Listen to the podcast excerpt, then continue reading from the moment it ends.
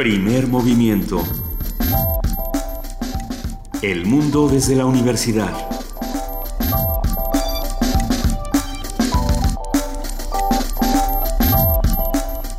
Muy buenos días, son las 7 y 4 de la mañana, esto es Radio UNAM y estamos arrancando primer movimiento. Luisa Iglesias. Querido Benito Taibo, buenos días, buenos días a los que nos están escuchando aquí en el 96.1 de FM y buenos días a nuestra jefa de información, Juana Inés de ESA. Buenos días, Juana Inés. Buenos días, Luisa, buenos días, Benito, Cindy, que está aquí también preparando, preparando las noticias y buenos días a todo el mundo. A ver, les tenemos una noticia que aparece en el portal del Universal anoche a las 10 y 23 minutos, a las 10 de la noche con 23 minutos, con 28 minutos. Sale Raúl Cremú de la dirección de Canal 22 y en su lugar entra el periodista y escritor Ernesto Velázquez, director de TV UNAM.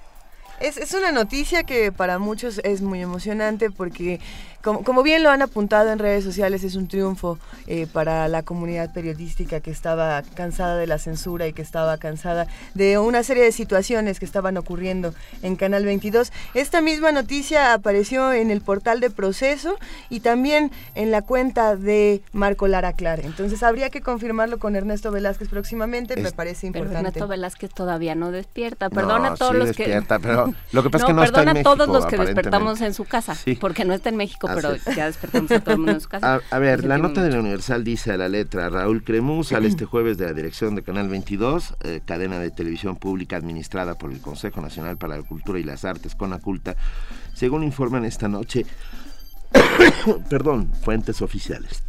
Y según manifestó Lara Clar, el exdirector de noticias de Canal 22, Juan Jacinto Silva, ambos despedidos por Cremu, el asunto de la salida de este frente a Canal 22 se ha dado a conocer eh, por la CEP oficialmente probablemente el día de mañana, es decir, hoy. Vamos a ver qué pasa.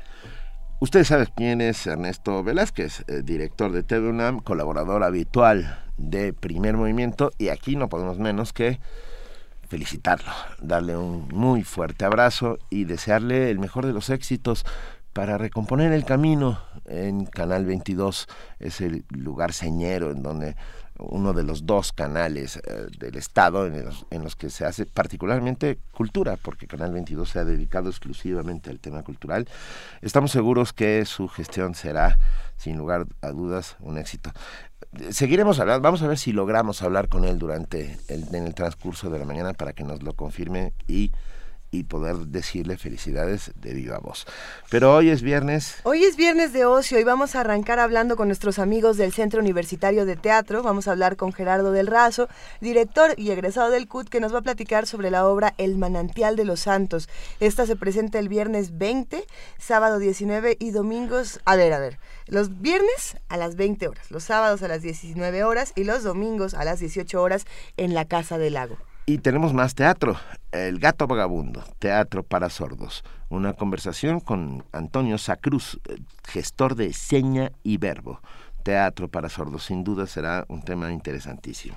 En la colaboración de la Dirección de Literatura de la UNAM vamos a platicar con Carmina Estrada, directora del proyecto Punto de Partida, que va a hablar sobre una novedad de la Dirección de Literatura, el libro Oro Líquido en Cuenco de Obsidiana, Oaxaca, en la obra de Malcolm Lowry de Ernesto Lumbreras. Se ve que va a estar buenísimo. Con la participación del antiguo colegio de San Ildefonso, Jonathan Chávez, coordinador del voluntariado, habla sobre la ampliación de horario de la exposición Lo Terrenal y Lo Divino en su último fin de semana y la conferencia Arquitectura Islámica, el juego de la tierra y los sentidos que impartirá el arquitecto Mauricio Ramírez este sábado 3 de octubre a las 13 horas. Nosotros no olvidamos que hoy es 2 de octubre y por eso nuestra nota nacional hablará del 68 el día de hoy. Vamos a platicar con Sergio Aguayo, profesor del Colegio de México y la Universidad de Harvard. Ah, ah, hoy hace 47 años que sucedieron los terribles sucesos de eh, la matanza de Tlatelolco y como muy bien dice Luisa, no olvidamos. En nuestra nota internacional, los bombardeos rusos contra Siria Un comentario del doctor Francisco Gil Villegas, profesor investigador del Centro de Estudios Internacionales del Colegio de México. Y en la participación de la Filmoteca de la UNAM vamos a platicar, como cada viernes, con Guadalupe Ferrer, es la directora, y va a hablar sobre la película El Grito y sus autores. El Grito es tal vez la película más eh, representativa del movimiento del 68. Ah, se exhibió de manera casi clandestina durante mucho tiempo y hoy es una de estas joyas que permanecen ahí porque ah, contiene material que nunca se había visto antes y que vale muchísimo la pena que todos lo tengamos a la vista. Vamos también a hablar esta mañana de poesía, de poesía necesaria y por eso Radio UNAM nos regaló estas 43 producciones, Si hay olvido no hay justicia, hechas por 43 productores diferentes, realizadas por 43 voces y por 43 poetas. En la mesa del día, poesía y jazz, una conversación con Iraida Noriega. Ustedes saben quién es, cantante de jazz, compositora, arreglista. El nuevo proyecto que tiene se llama Luminosa, una suite en cinco movimientos compuesta por ella y por el pianista Abraham Barrera, una fantasía literaria para orquesta de cámara y sexteto de jazz. Iraida Noriega estará aquí, en el estudio de primer movimiento. Y para cerrar, primer movimiento esta mañana vamos a platicar con Livier Lara, coordinadora de exposiciones en el Museo Universitario del Chopo. Ella va a hablar sobre el ensayo museográfico Río de Gustavo Artigas. Así que quédense con nosotros, ya son las 7 de la mañana con 10 minutos y ahora nos vamos a nuestro corte informativo con nuestra compañera Cindy Pérez Ramírez. Buenos días, Cindy. Buenos días, Luisa, Benito, Juana Inés, buenos días a todos. Buenos días.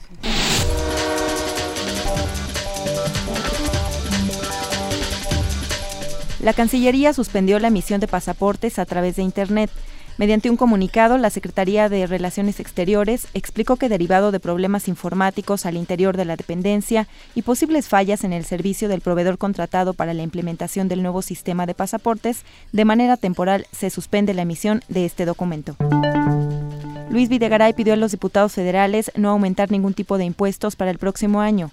Al comparecer en la Cámara de Diputados con motivo de la glosa del tercer informe de gobierno del presidente Enrique Peña Nieto, el secretario de Hacienda pidió respetar el diseño tributario enviado por la dependencia en el paquete económico 2016, esto para no afectar el bolsillo de los mexicanos. Respetuosamente, señoras y señores diputados, exhortamos al Congreso de la Unión, a esta Cámara de Diputados, a no aumentar impuestos, a no establecer, por supuesto, un IVA a medicinas ni alimentos. Y también, y este exhorto responsable, señoras y señores diputados, no solamente se refiere, solamente se refiere a IVA en medicinas y alimentos, sino a otros, a otros conceptos tributarios, como son el impuesto sobre la renta o los impuestos especiales, incluyendo los que aplican a alimentos y bebidas. El funcionario también señaló que como parte de la liberación gradual de los combustibles a partir de 2016, el gobierno espera que en enero próximo empiece a bajar finalmente el precio de la gasolina. En tanto, diputados de oposición criticaron el desempeño de la economía mexicana. Lamentaron que pese al cobro de más impuestos, el gobierno federal no ha logrado reducir la pobreza, mejorar la prestación de servicios sociales e incrementar el nos. Habla el diputado independiente Manuel Cloutier. Con este paquete, señor secretario, y el desempeño económico de este sexenio, el pueblo mexicano lee mensajes contradictorios. Por un lado, usted nos recomienda que no incrementemos impuestos, sin embargo, el paquete económico plantea un incremento sustancial en la recaudación. De hecho, muchos de los ingresos en este paquete económico están precisamente considerados que así se, solventarán. Pero repito, siguiendo con estos mensajes contradictorios. Por un lado, que el gobierno sigue gastando igual, es decir, mucho. Invierte poco, la economía no crece, la corrupción sí crece, la deuda crece y la brecha de la desigualdad también aumenta. Y el pueblo, señor secretario, sigue jodido. Integrantes de la Comisión Interamericana de Derechos Humanos se reunieron con familiares de personas desaparecidas en Iguala Guerrero y realizaron un recorrido por las fosas clandestinas encontradas. En la visita, el grupo denominado Los Otros Desaparecidos solicitó el apoyo del organismo internacional para que la identificación de los cuerpos se haga de forma correcta. Mario Vergara, uno de los integrantes del grupo, indicó que las desapariciones en el municipio no comenzaron con los 43 normalistas de Ayotzinapa, ya que antes existían 400 familias que reportaron un familiar desaparecido. En tanto, la presidenta de la Comisión Interamericana de Derechos Humanos, Rosemary Bell Antoine, aseguró que las observaciones serán entregadas al presidente Enrique Peña Nieto. Rescatan a migrantes en Reynosa. El grupo de coordinación Tamaulipas dio a conocer que policías estatales de la Fuerza Tamaulipas rescató a 44 migrantes que estaban privados de su libertad en Reynosa. Mediante un comunicado informativo, se detalló que el grupo de migrantes estaba conformado por 35 salvadoreños, 6 guatemaltecos, 2 hondureños y un nicaragüense, quienes declararon que tenían varios días privados de su libertad y sin ingerir alimentos. En el operativo, los delincuentes se dieron a la fuga al detectar la presencia de los policías estatales. En el panorama internacional, el presidente de Estados Unidos, Barack Obama, pidió regulación de armas tras un tiroteo en un campus universitario en Oregón. Tenemos el reporte de Radio Francia Internacional. Un nuevo tiroteo ayer tarde dejó 10 personas muertas y 7 heridas en un campus universitario de Oregón.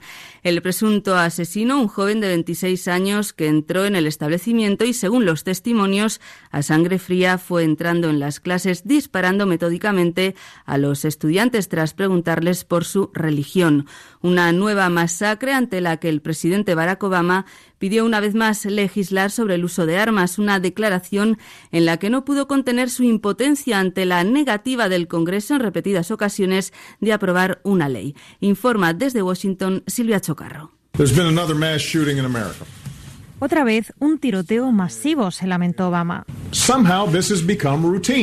De alguna manera esto se ha convertido en una rutina, añadió visiblemente contrariado. Y es que ya suman 45 en lo que va de año. Por eso el presidente estadounidense volvió a pedir a la población una vez más que presione a sus representantes en el Congreso para que aumenten el control de la venta de armas. En Turquía aumenta la presión sobre la prensa crítica a un mes de las elecciones. En la recta final del proceso electoral se han incrementado las detenciones, juicios, amenazas e incluso la deportación de varios periodistas extranjeros. La última víctima es Ahmet Hakan, un columnista y presentador de televisión quien resultó con fracturas en las costillas y la nariz tras una golpiza luego de una campaña de difamación en su contra. Los presuntos autores del ataque contra el periodista fueron detenidos poco después y ahora se investiga si hubo alguna persona más involucrada como instigador. Para Erol Ondelolu, representante en Turquía de Reporteros Sin Fronteras, se trata de un ataque por motivos políticos. La ONU señala que cualquier país que haga operaciones antiterroristas en Siria debe respetar las leyes internacionales. El secretario general de la ONU enfatizó una vez más que los bombardeos aéreos realizados en Siria por cualquier país deben ajustarse estrictamente a las leyes internacionales humanitarias y de derechos humanos. Así lo expresó el portavoz de Naciones Unidas, Stefan Dujarric, quien también informó de una reunión de Ban Ki-moon este jueves con el viceprimer ministro sirio Walid al-Mualem, en la que le reiteró que no hay una solución militar al conflicto y, y le recalcó que el terrorismo en el país se debe en gran parte a la falta de un diálogo político. Por su parte, el ministro de Relaciones Exteriores de Rusia, Sergei Lavrov, aseveró que sus incursiones aéreas en territorio sirio para atacar objetivos del ISIS y otros grupos terroristas respetan la ley internacional. En conferencia de prensa en la sede de la ONU, Lavrov recordó que la participación militar en terceros países solo es legítima si responde a un mandato del Consejo de Seguridad de la ONU o si es solicitada por el gobierno del país afectado. El canciller agregó en este contexto que las operaciones aéreas rusas, a diferencia de las de la coalición de países occidentales, se realizan por pedido del gobierno sirio. Uh, Nosotros dijimos desde el principio, cuando se anunció la coalición, que era un error no acudir al Consejo de Seguridad uh, y que era otro error no involucrar al gobierno sirio. Si hubieran ido al Consejo de Seguridad, creo que hubieran podido acordar un concepto que fuera aceptable para todos, apuntó el ministro de Relaciones Exteriores de Rusia. Jorge Millares, Naciones Unidas, Nueva York. El líder golpista de Burkina Faso, Gilbert Diendéré, se entregó este jueves a las autoridades tras mantener negociaciones con el gobierno de transición. El general y aliado del expresidente Blaise Compaoré se refugiaba en la embajada del Vaticano después de que el martes los militares atacaran con artillería pesada el cuartel de la Guardia Presidencial, unidad responsable del golpe militar. Hoy en la nota de la UNAM, la pluralidad es una de las características significativas de las universidades públicas que debemos preservar y garantizar con la tolerancia y defensa de estas instituciones. Así lo señaló el rector José Narro Robles al hablar de las perspectivas de la educación superior en la sede del Sindicato de Trabajadores de la UNAM Una de las características significativas de las universidades públicas es su pluralidad. La nuestra es una gran universidad en buena parte porque mantiene una extraordinaria pluralidad, porque aquí cabemos todos con una sola condición, la de ser universitarios, con intereses diversos, pero con una sola convicción, la de ayudar, defender, proteger, fortalecer a la universidad. Y esa pluralidad es parte de lo que tenemos que preservar. Se tiene que garantizar la existencia de esa pluralidad. Y en buena parte eso se consigue a través de la tolerancia y a través del ejercicio de los grandes principios de la universidad, a través de mantenerla como una institución irrenunciablemente pública.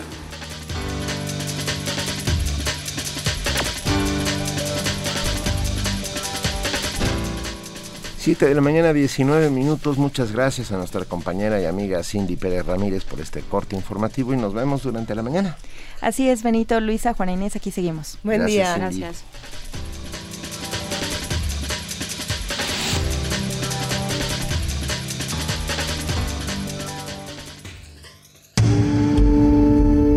Primer movimiento.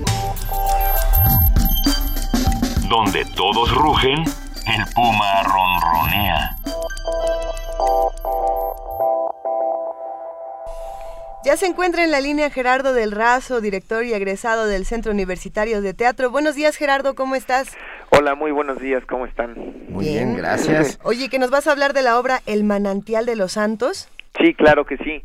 A ver. Este, sí, bueno, es una obra de teatro que tiene actualmente el colectivo Leviatán, que es una compañía de teatro formada por egresados del Centro Universitario de Teatro de la UNAM y actualmente estamos en el eh, la Casa del Lago, Juan José Arreola, la segunda vez que, nos toca estar en este recinto universitario. Eh, la obra anteriormente fue puesta en el Foro Sor Juana Inés de la Cruz y en el Foro del CUT. Eh, estuvimos en el Festival Internacional de Teatro Universitario 2013 y actualmente este, nos dieron este espacio, esta temporada en Casa del Lago, que dura de, del 18 de septiembre hasta el 11 de octubre.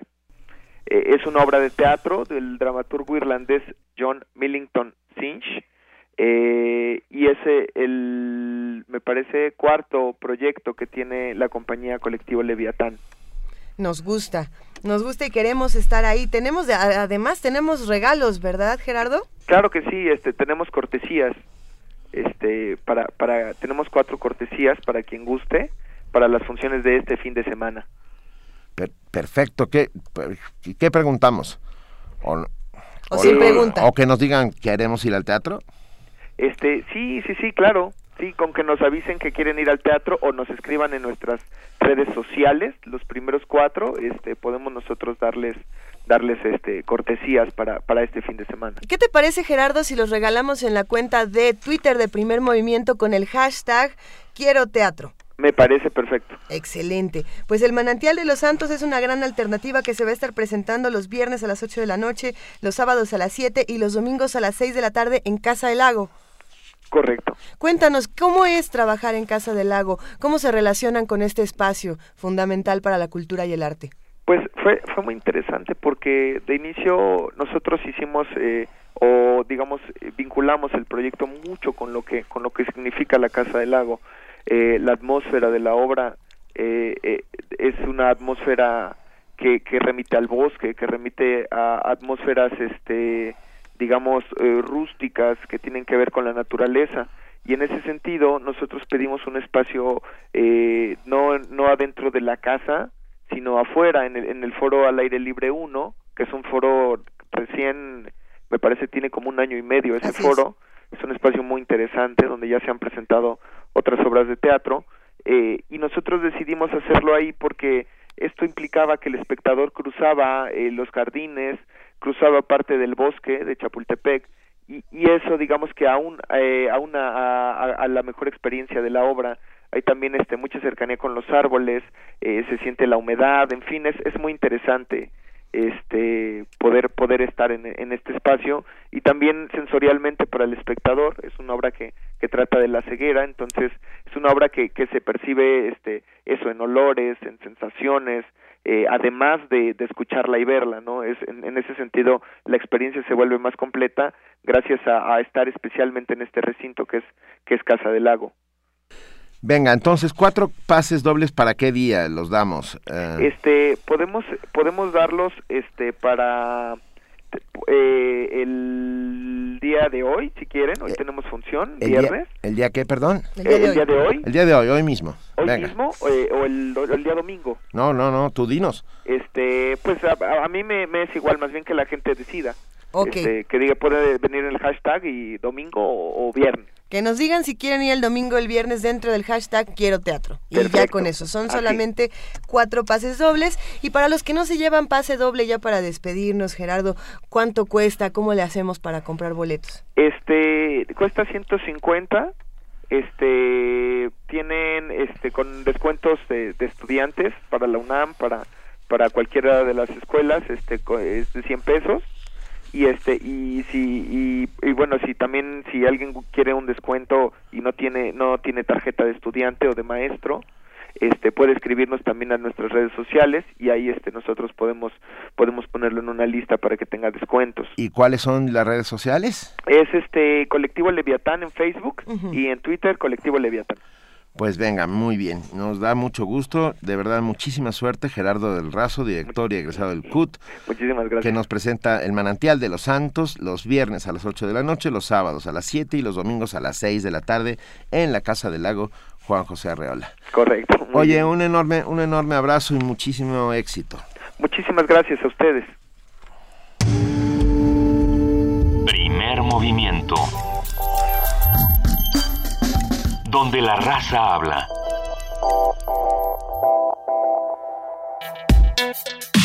Viernes de ocio. Vamos a seguir hablando de teatro esta mañana. De acuerdo con datos del último censo de población y vivienda realizado por el INEGI, de 5.739.270 personas con discapacidad que hay en la República Mexicana, el 12.1% son sordas. Por ello, la Asociación Artística y Educativa Seña y Verbo, única en América Latina, promueve la lengua y cultura de los sordos a través de obras de teatro bilingües en las que combina la lengua de señas mexicana con el español hablado. En nuestro país el teatro de sordos surgió en 1993 gracias a la iniciativa del dramaturgo Alberto Lomnitz, quien este año fundó la agrupación Seña y Verbo. Esta compañía combina la imagen con la lengua de señas mexicanas y la pantomima. Sus funciones son de altísima calidad y desde luego son mucho más visuales que sonoras, por supuesto. Actualmente, Seña y Verbo presenta la obra Un gato vagabundo, en la cual se abordan temas como la falta de empleo, la libertad y el suicidio. Un gato vagabundo es la historia de un joven cuyo idioma nativo es la lengua de señas mexicana. Este joven casi no entiende el español y sin embargo trata de salir adelante y encontrarle un sentido a su propia vida y a la vida misma. Antonio Sacruz, gestor de Seña y Verbo, Teatro de Sordos, se encuentra hoy con nosotros para platicarnos sobre este proyecto y lo que implica en términos logísticos, ideológicos y sociales. Muy buenos días, Antonio Sacruz, bienvenido. Muchísimas gracias por la invitación. Venga. A ver, a ver sí, ¿cómo, cómo, cómo, ¿cómo se hace teatro para sordos? Estamos, estamos todos confundidos aquí. pues el teatro de sordos, justo como, como decían, se hace eh, de dos maneras, bueno, uh -huh. de una manera, pero ocupando dos lenguas, el español hablado y la lengua de señas mexicana. Como ustedes saben, la lengua de señas mexicana, que es también conocida como la lengua de los sordos. Exacto. ¿no? Eh, es un lenguaje, bueno, una lengua que usa las manos para comunicarse, ¿no? Es el código que usa esta comunidad sorda, eh, pero aquí en México es la lengua de señas mexicana, ¿no? La lengua de señas no es igual en todos los países, es diferente como incluso el español no es el mismo el mexicano que el argentino, que el peruano, pasa lo mismo, ¿no? En este caso de, de seña y verbo hacemos obras en lengua de señas mexicana, y eh, en español hablado. A veces adaptamos algunas obras de teatro a lengua de señas internacional, que es una lengua que se usa mucho en Europa, pero eh, aquí en América eh, se usa más el American Sign Language, que es el inglés signado, pero aquí específicamente en México se habla de lengua de señas mexicana. Nos gusta, creo que es, interesante explorar el movimiento de otra manera, porque el teatro en sí eh, eh, es mucho de utilizar el cuerpo, de utilizar todas nuestras extremidades y, apelar a la emoción más pura.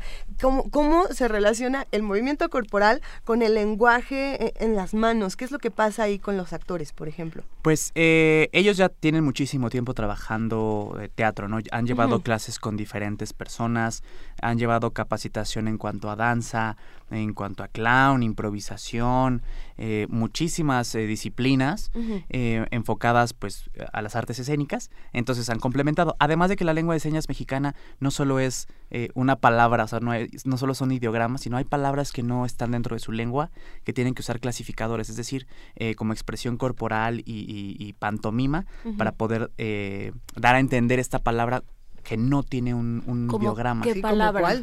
Eh, por ejemplo, un perro grande no, no, no se dice un, o sea, un perro y hay otra, otra señal que dice grande, sino se dice, por ejemplo, un perro que es como, como chasqueando los dedos, moviendo como, como, dice. Exacto. Y se hace eh, así como, como grande, ¿no? Este... Se hace un ademán que abarca mucho, digamos. Exactamente. Eh, otra cosa, exacto. otra cosa, este, pues las señas dependen muchísimo de la expresión facial, ¿no?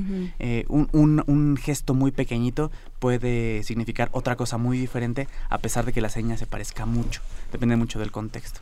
Entonces, eh, en nuestras obras tenemos actores vocales, es decir, los actores que, que, que, tienen voz y que a veces interpretan lo que está pasando en escena, y los actores sordos que, están interpretando la historia en lengua de señas mexicana, usando ah. pantomima. Entonces, estas obras son justo inclusivas, son, son bilingües, porque tanto sordos como oyentes pueden ir y disfrutarla y entenderla, ¿no? No es solo para sordos. Eh, eso, eh, no solamente hay en escena sordos y oyentes, sino también en el, en el, entre el público. Y la reacción son distintas, eso es una... Claro, de hecho, el estreno que tuvimos de Gato Vagabundo hace dos semanas, eh, al final de la función pregunté quién es la primera vez que viene a ver una obra de seña y verbo y mucha gente levantó la mano, salieron extasiados. Y en cuanto al contenido, Gerardo, porque, por ejemplo, pasa con ciertos libros que se hacen para, eh, que se hacen en braille, que se escriben en braille, digamos. Em, y entonces lo que Ajá, para ciegos. A lo que voy es, no tienen ciertos referentes que solo que solo conoce a alguien eh, que, que, puede ver, ¿no? Solo conoce a alguien que ve, por ejemplo, los colores, por ejemplo, ciertas texturas. Eh, ¿Cómo, cómo, y, entonces, bueno, tienes que adaptar tu contenido, tienes que adaptar el, cuento que vayas a escribir, la novela que vayas a escribir a esta realidad. Hay, hay referentes que mi público no tiene, por lo tanto, me muevo en otro, en, eh, con otro eh, grupo de referentes. ¿Eso pasa también con el teatro para sordos? Claro, eh, tenemos una obra que se llama Música para los Ojos. Imagínense. Ah, qué belleza. Eh, para los sordos, pues es, la música no es algo que esté dentro de su cultura per se, sino que ellos, a pesar de que sienten las vibraciones, no perciben la música como nosotros la percibimos, ¿no? Es, Incluso el idioma no lo perciben como nosotros. La lengua de señas, por ejemplo, está a partir de conceptos, tiene una gramática muy totalmente diferente al español. En el caso de la música, lo que se hace, y al igual que muchas otras historias de seña y verbo y cosas que se han adaptado, es hacer una glosa. Es decir, se adapta a la cultura y a la lengua de los sordos. Nosotros tenemos normalmente, bueno, los oyentes tenemos dos, dos libretos, ¿no? Que es como el, público, el, general, el libreto, y tenemos uno técnico. Nosotros a Enseña Verbo tenemos un tercero que se llama glosa. Es decir, hacemos la traducción del español a la lengua de señas mexicana para que los sordos cuando lo lean entiendan lo que están diciendo. Entonces, es súper interesante porque eh, lees la, lengua de señas mexicana, pero escrita, que es muy diferente, y además de que se pone en contexto, ¿no? En el caso de música para los ojos, lo que se hace es que un director eh, vocal, es decir, como un director de orquesta, va dirigiendo y va marcando los ritmos para que los actores en escena vayan siguiendo toda la historia, además de que tenemos una proyección digital, una escenografía digital. Entonces todo se va moviendo con las manos, con diferente escenografía, con utilería y es este pues como un concierto visual. A mí me parece bien interesante hablar de cómo se adapta de los que sí escuchan, vaya a los que no, pero también va para el otro lado, ¿no? Porque la comunidad sorda, ellos también son una comunidad de, vaya, muy unidos, muy orgullosa, que, que disfrutan mucho esto porque tienen una concepción de la realidad que muchos de nosotros no vamos a poder entender. De entrada, esto que nosotros estamos haciendo eh, es diferente, ¿no? Eh, accedemos de una manera diferente ah, porque no hay este, este canal, ¿no? Pero ellos tienen unos que nosotros no tenemos. Y ahí entra un dilema casi hasta bioético que muchos tienen, donde dicen, bueno, es que la sordera es una discapacidad y para la comunidad sorda no lo es. No lo es, y eso es algo importantísimo que también se tiene que trabajar desde el arte. Exacto. Bueno, yo eh, confío mucho y los he visto a los ojos que he convivido con ellos. Eh, la sordera es una, si bien es una discapacidad física, no es una limitante que los haga eh, menos, ¿no? No, no, no los eh, hace eh, menos válidos, como mucho tiempo se les, se les conoció. y además de que si ellos no hablan con las manos, uno no se da cuenta que, que, tienen una discapacidad, ¿no? Yo incluso, cuando estuve en Alemania, me pude poner un poco en sus zapatos porque yo no, yo no hablo alemán. Entonces pude ponerme como en este contexto de ellos hablaban, se reían y yo no entendía absolutamente nada, que, es mucho lo que pasa. Y pasa, se ve en una, otra de nuestras obras que se llama ¿Quién te entiende? Donde la gente le dice a los sordos como de, espérame tantito, ahorita te, te, interpreto, ¿no? Entonces los sordos, ¿qué, ¿qué, están diciendo? ¿Por qué no me interpretan? Yo tengo derecho a saber qué es lo que está pasando, qué es lo que están diciendo, ¿no?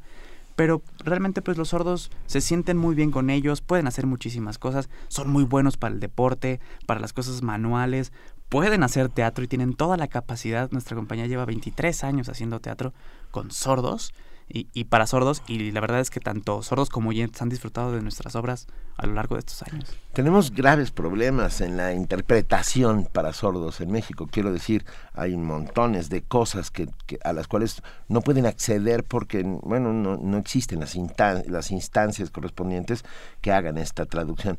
Ah, yo sé, y bueno, aquí lo, lo, tenemos escrito y nos parece muy importante que a partir de la creación de seña y verbo se, se surgieron varias compañías de teatro de sordos en el país. ¿Nos puedes contar un poco sobre esto? Sí, pues de hecho nosotros tenemos una beca de, de Conacul de Fonca, de México en Escena, y nosotros somos como los que mm, eh, empezamos a formar algunas compañías en diferentes estados. Es un proyecto y un programa que se llama Manos a los Estados, dentro de esta beca, que nosotros les damos un apoyo económico, pero también les damos capacitación para que en estos estados, que es Guadalajara, Torreón, bueno, ahorita no me acuerdo, lo digo rápido, son cinco estados de la República que tenemos dentro de este programa, que han venido aquí al DF a, tener capacitación con nuestros actores y con Alberto, con Erika, que es nuestra intérprete Erika Ordóñez, presidenta de la Asociación de Intérpretes del Distrito Federal. Entonces, llevan una capacitación completa, ¿no? Tanto de actuación, dirección, traducción y después eso lo reproducen en, sus grupos para que pues estas compañías de teatro se puedan empezar a, formar. ¿Cuáles son? Perdón, aquí tenemos la lista rápidamente. Eh, enseña Teatro de León, Guanajuato, ah, Entre Manos de Culiacán, Sinaloa, Proyecto a Bordo de Tijuana, Baja California, Señas y Ficciones de Guadalajara y Miradas y Señas de Torreón, Coahuila. Y de hecho se va uniendo este año en Michoacán, Uruapan. Uruapan. ¿A qué retos se están enfrentando en este momento? Por ejemplo, con la puesta en escena de Un gato vagabundo, ¿cuáles son los mayores retos que han tenido que enfrentar para la realización de obras como estas? Pues ahorita, precisamente para Gato Vagabundo, un poco el tránsito de la ciudad y los días que es martes y miércoles para que la gente vaya al teatro. ¿no? ¿Martes y miércoles dónde? En el Teatro Sergio Magaña, que está en Sor Juan Inés de la Cruz, ahí muy cerca del Metro San Cosme, en Santa María de la Ribera. Es un teatro muy bonito. Este, ahí se están presentando continuamente obras. Eh, nosotros el año pasado tuvimos una obra de improvisación teatral. Es un formato que se estrenó el año pasado que se llama Manos, eh, Manos a la Obra. Y bueno, esta es la segunda temporada que estamos en este teatro. Y pues bueno, eso justo nos estamos enfrentando a pues que la gente vaya, también que la comunidad sorda vaya, ¿no? Porque a veces ellos sienten que no es algo también como de su cultura.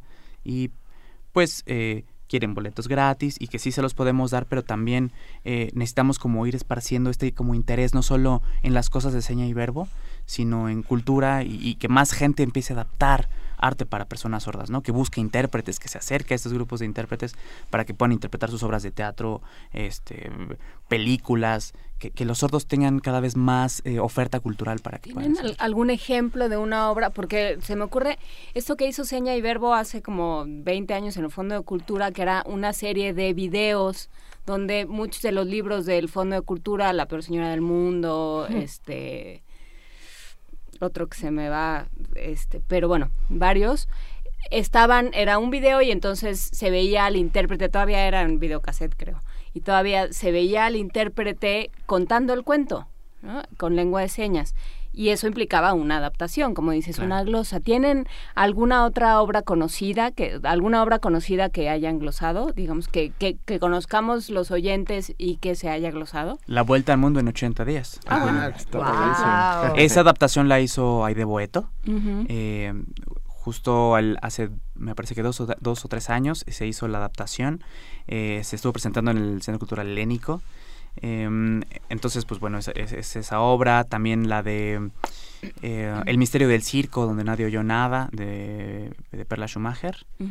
Em, o sea, son diferentes obras que se han ido traduciendo.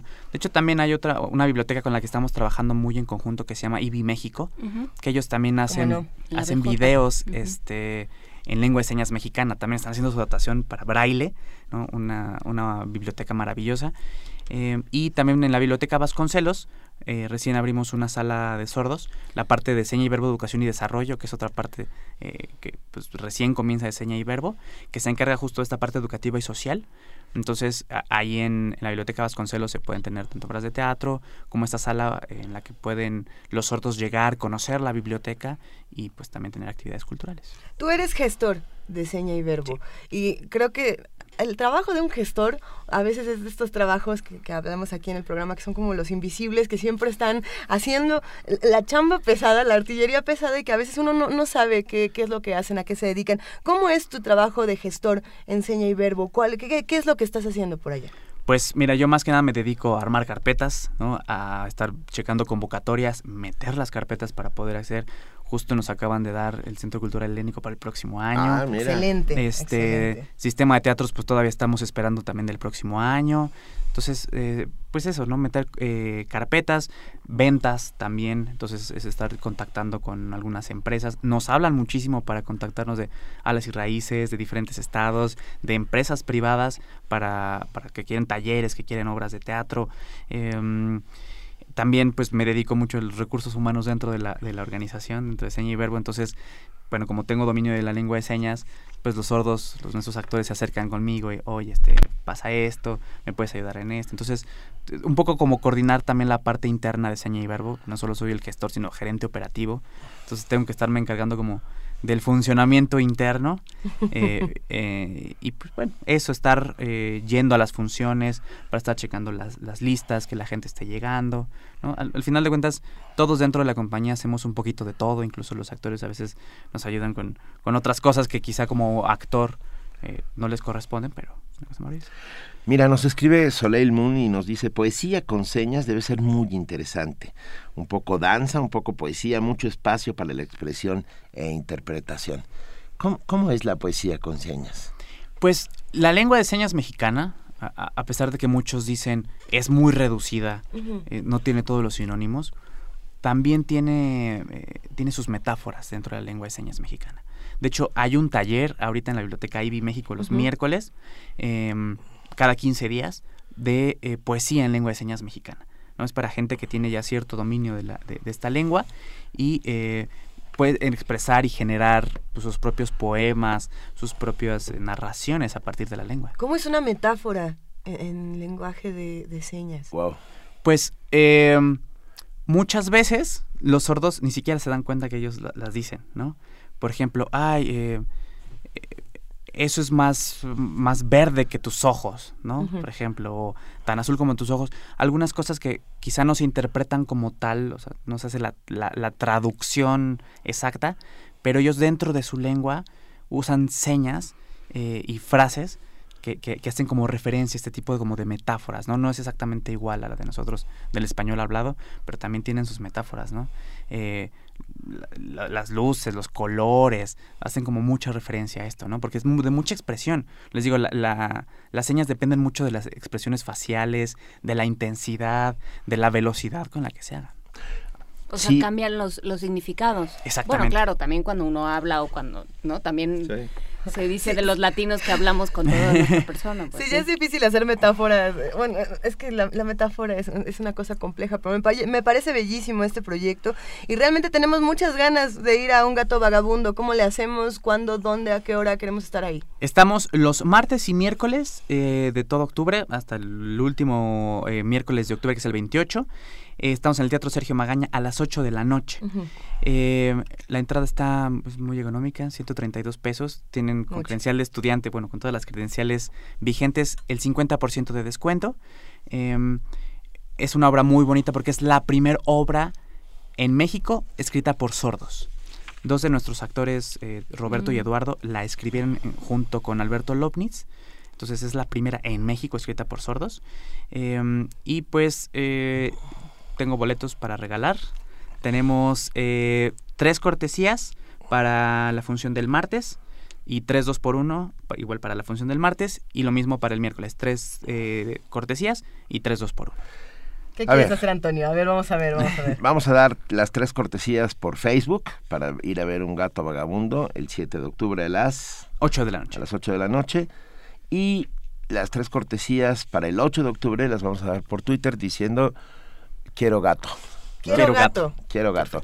Y los tres dos por uno, pues también. No, ¿Qué hacemos ¿qué con hacemos? esos? ¿Qué, qué quieres hacer? ¿Les hacemos alguna pregunta para el 2 por 1 o igual con el Igual. hashtag quiero gato? También Igual, en... los damos. Los primeros tres. Va, damos los tres. Las tres tres para el. 7 en Facebook y los, las- los tres dos por uno también y los tres ah, en Twitter más los tres dos por uno. Ahí está. Pues ha, si- ha sido Tú hablas, un placer. ¿cómo se dice? ¿Hablar? ¿Cómo se dice cuando...? Eh, pues porque sí. en la lengua, en la lengua... eh, Hablaba. Sí, la voz hablaba, hablaba. es- es- ¿cómo, cómo es Pues la puedes decir, lengua? ¿Tú signas? ¿Eh? ¿Tú signas? signas. ¿Tú signas? Sí, sí, sí. ¿Y sabes signar? Sí. Por ejemplo, libélula o luciérnaga. ¿Cómo se dice luciérnaga? Mm, Había una colección en braille que se llamaba Luciérnaga Literaria. Sí, No sé pues hay ciertos animales como que no, no tienen como una, le- una seña muy reconocida y hay gente que se justo se encarga como de, ah, yo propongo esta y se hace como un convenio dentro de la comunidad. Libélula no me la sé, pero por ejemplo tenemos mariposa, ¿no? Que es como unir los, los pulgares y las abres, Como pero... entrelazar los pulgares Exacto, y, y volteando las Y hacer que palmas bailen hacia los dedos. voltear los dedos, Exacto, sí. ¿no? Bueno, yo, yo sé aplaudir en, En lenguaje de lengua de señas. Exacto, moviendo las y manos hacia y arriba. Eso es lo que estamos haciendo. Para todo el equipo de primer momento está aplaudiendo con lenguaje Nos de están señas. aplaudiendo. a Muchas gracias Los amigos de. Seña y Verbo. Muchísimas gracias. Gracias Ha por sido estar un placer. A ver, para, ya para despedirnos, ¿dónde buscamos más información? ¿Una página de internet? Un... Eh, pues síganos por nuestro Facebook, que es Teatro de Sordos, igual en Twitter, arroba Teatro de Sordos. Nuestra página ahorita está en remodelación, pero ahí en Facebook estamos publicando todas nuestras funciones, todos nuestros talleres y pues cualquier cosa que tengan. ahí Te digo algo, hay algo que me encanta, por lo menos de los sordos, que no andan buscando eufemismos para, para esto, que, ¿no? Para llamar, o sea, los ciegos son débiles visuales, capacidades diferentes. Creo que, que, que Ya, ya, va, ya me gusta, pasamos pues, esa ya- barrera. ya sí. pasamos esa barrera. Exacto, sí, de hecho ellos son sordos, ¿no? Se les conoce luego como sordomudos, pero ellos carecen del sentido eh, auditivo. Claro. Pero tienen toda la capacidad fonológica. De hecho, varios de nuestros actores hablan, ¿no? Bueno, o sea, hablan, sí, sí. ah, sí. Entonces producen sonidos porque han aprendido a, par- a partir de las vibraciones y porque llevaron educación en escuelas de oyentes a producir sonidos. Pero justo son sordos y ellos dicen, yo soy sordo, no soy, este, no tengo un- discapacidad auditiva ni soy un discapacitado auditivo, soy un sordo. Pues no lo es, es un, es un lenguaje distinto y ha sido un placer Eso. hablar esta mañana contigo, Antonio ha sido todo Mil gracias, nos, nos vemos el martes. Claro que sí, muchísimas gracias, hasta luego. Primer movimiento. La vida en otro sentido.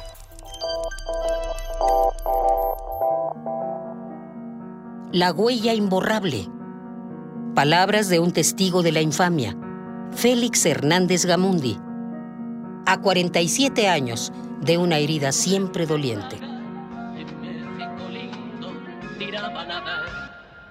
Tenemos que recordar este año que son muchos los agravios que venimos arrastrando durante décadas y que todos tienen que ver con falta de justicia y que lejos desde las esferas del poder, y no solamente me refiero al gobierno, sino en general desde las esferas del poder, incluido el poder económico y también los poderes fácticos, en realidad lo, lo- lo que han hecho es que han ido agregando nuevos agravios. Y esta es una sociedad agraviada, este es un pueblo agraviado, y esa es una situación muy peligrosa, es muy grave. es muy grave para todos. Entonces es un, es un año donde es oportuno recordar que hay cuentas pendientes y que esas cuentas tienen salida, no son, eh, no son situaciones que digamos es que no hay cómo, sí hay mucho cómo.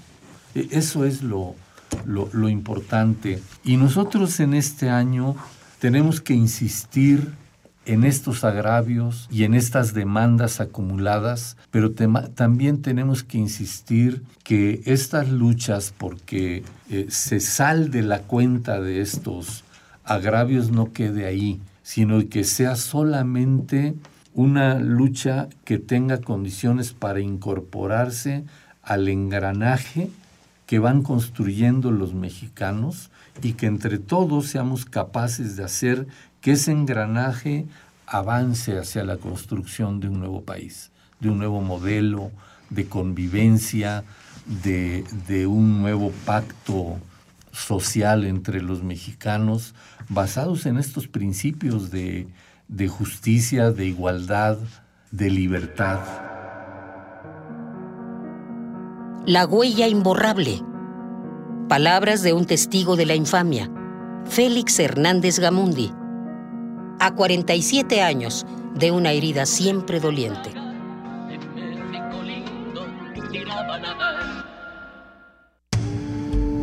Primer movimiento. La vida en otro sentido.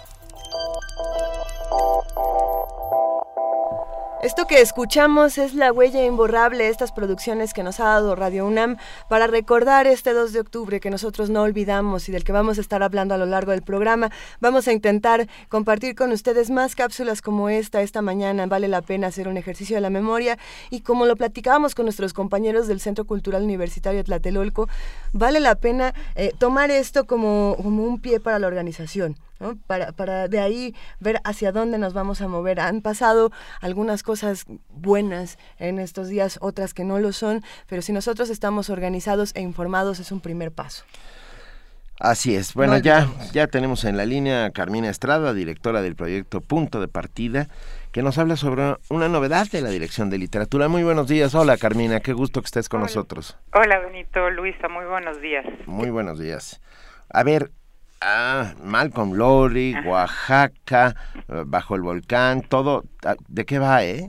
Es, el, el nombre me encanta, Oro líquido en cuenco de obsidiana. Y el subtítulo es Oaxaca en la obra de Malcolm Lowry. Es eh, un libro de ensayos de Ernesto Lumbreras que acabamos de sacar en la Dirección de Literatura y que, que yo tuve la, la fortuna y el gusto de, de editar esta vez. Me parece maravilloso.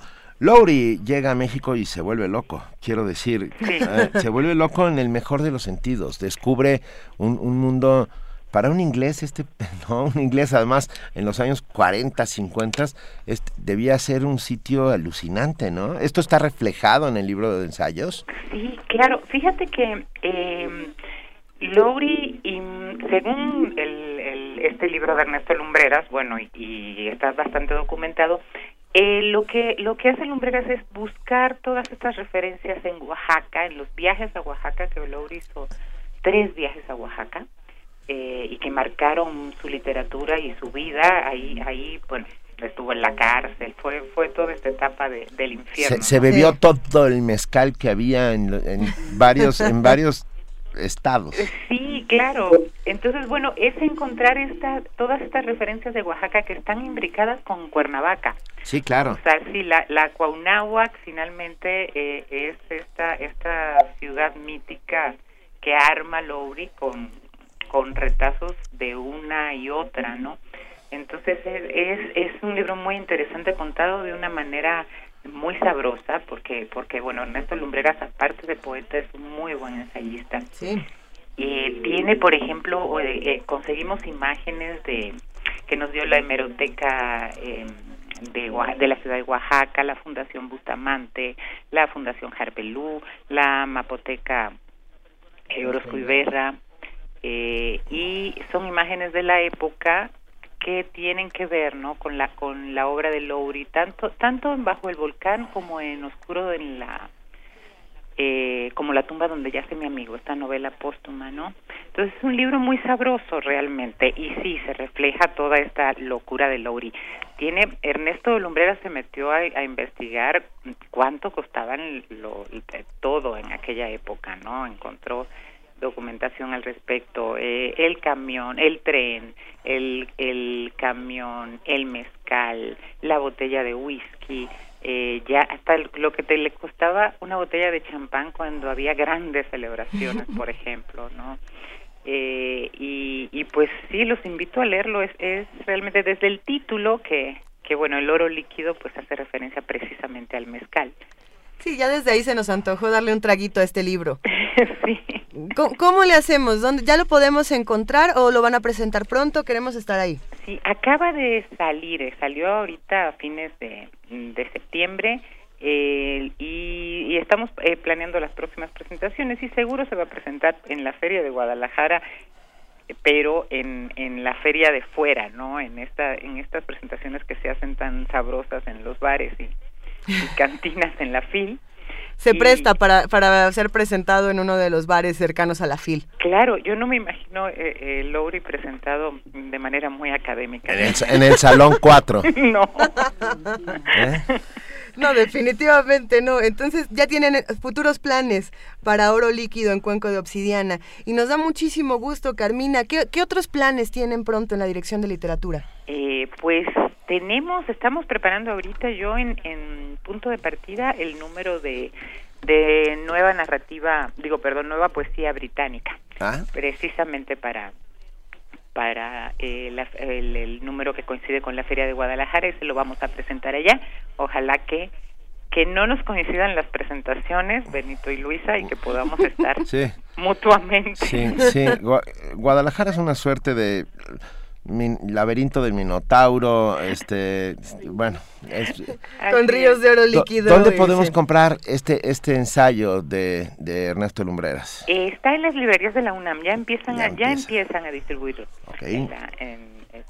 estará yo me imagino que en los próximos 15 días ya disponible en las librerías de la UNAM y, y pues a ver qué le depara, porque es un libro también que ganó un premio eh, es eh, ganó el premio de ensayo Malcolm Lowry precisamente en 2013 okay. eh, que convoca a Bellas Artes y, y el gobierno de Morelos. Sí.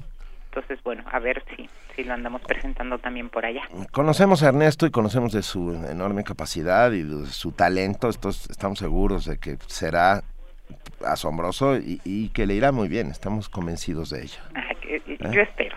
Bueno eh, Carmina Estrada, muchísimas gracias. Es un placer hablar como siempre contigo y bueno, larga vida a Malcolm Lowry, a su bajo... Eh, de una vez recomendamos por ahí, léanse el ensayo y lean Bajo el Volcán. Tal vez una de esas piezas uh, efervescentes, iniciáticas. Claro. Uh, te estoy encontrando un adjetivo, es el mejor adjetivo, lo encontramos aquí entre Juan Inés y yo, que fue, o sea, te quedas, sí, te quedas sacudido de cabeza y de todo. Es un libro brutal. Es una maravilla, es una maravilla. Bajo el volcán, Malcolm Lowry. Gracias, Carmina Estrada. Muchísimas gracias, buen día. Un abrazo. Abrazo, bye. Primer movimiento donde la raza habla.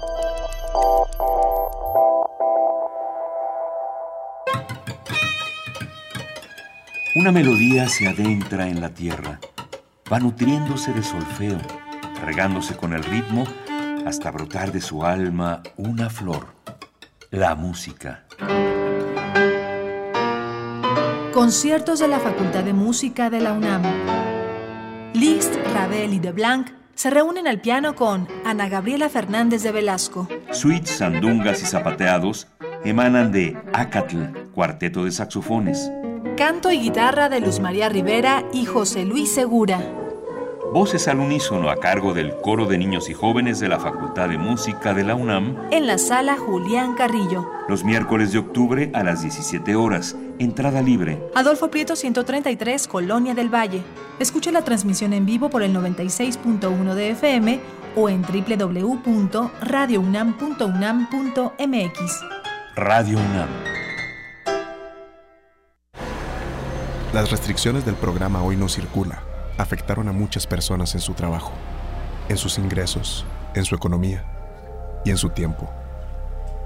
Gracias a que el PAN se opuso a este programa y apoyó a los ciudadanos con amparos, ahora tu vehículo puede circular todos los días y está en buen estado, independientemente del año que sea. Demostramos que esta medida solo afectaba la economía de las familias y no resolvía el problema de la contaminación. Muchas gracias por defender a los ciudadanos. El PAN DF está de tu lado. Partido Acción Nacional, Distrito Federal. Imaginantes y creadores.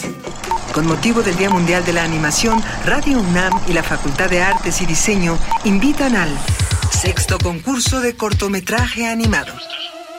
La fecha límite para la recepción de trabajos es el 2 de octubre.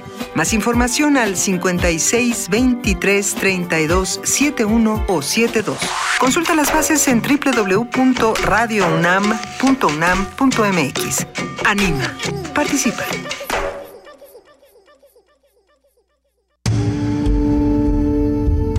Primer movimiento. Información azul y oro.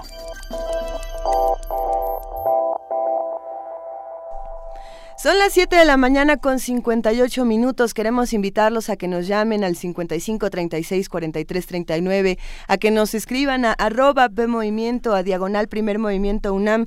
Los boletos para el teatro que estábamos regalando parece ser que ya se nos acabaron todos todo indica que ya se fueron volando, pero nosotros queremos seguir el diálogo con ustedes y vamos a seguir haciéndoles invitaciones a distintos museos, a distintos espacios que están proponiéndonos las mejores alternativas para que nos llenemos de cultura y más en un 2 de octubre, que lo que necesitamos es cultura y es, y es un, abrazo lleno de arte y, lleno de, de vida. Nosotros no olvidamos, por eso aquí en Radio UNAM nos vamos a nuestro corto informativo de las 8 de la mañana con nuestra compañera Elizabeth Rojas. Buenos días, Elizabeth. ¿Qué tal, Luisa, Juana Inés? Buenos días, buenos días a todos.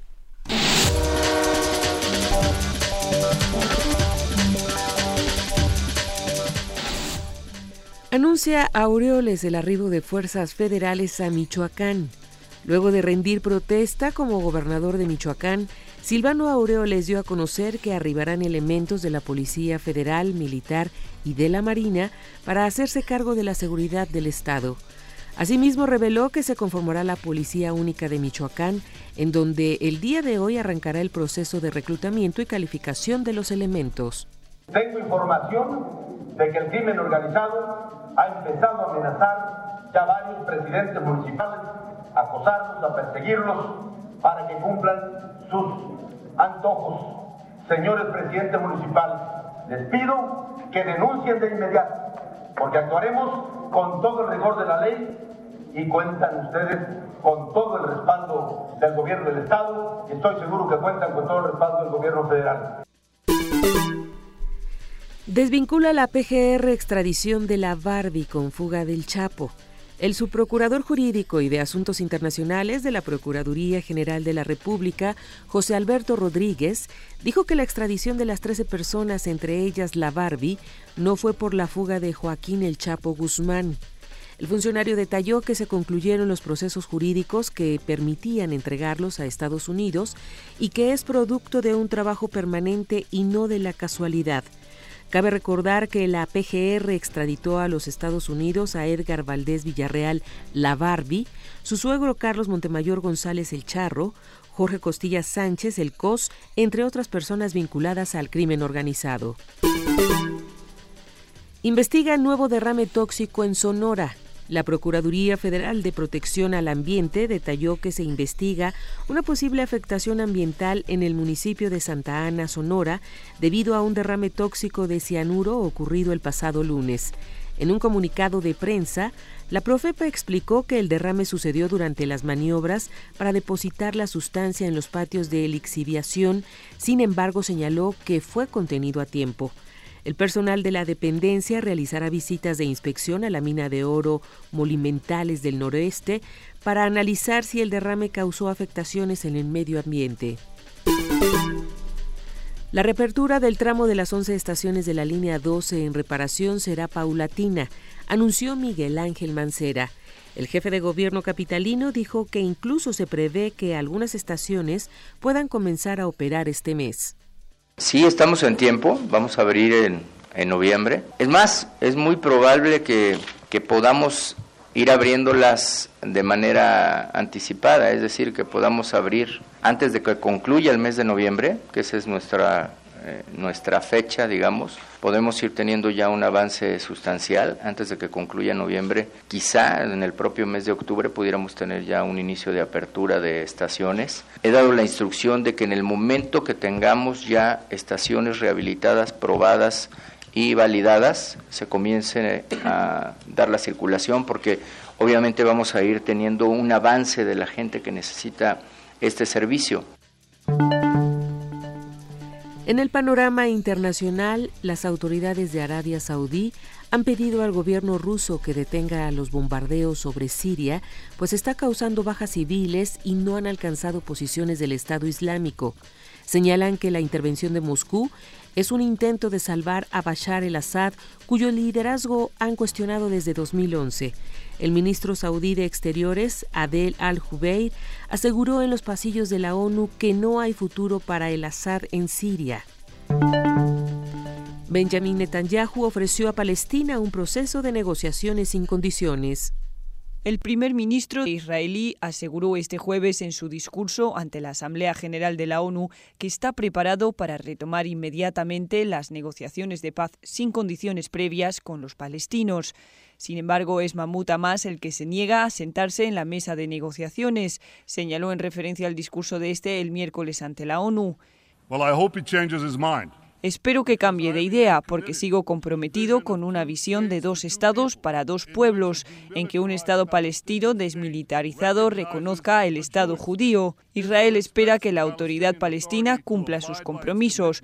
Los palestinos no deberían alejarse de la paz. Benjamin Netanyahu arremetió nuevamente contra lo que describió como la hostilidad obsesiva de Naciones Unidas hacia Israel y denunció su absoluto silencio ante las amenazas de Irán contra el pueblo israelí.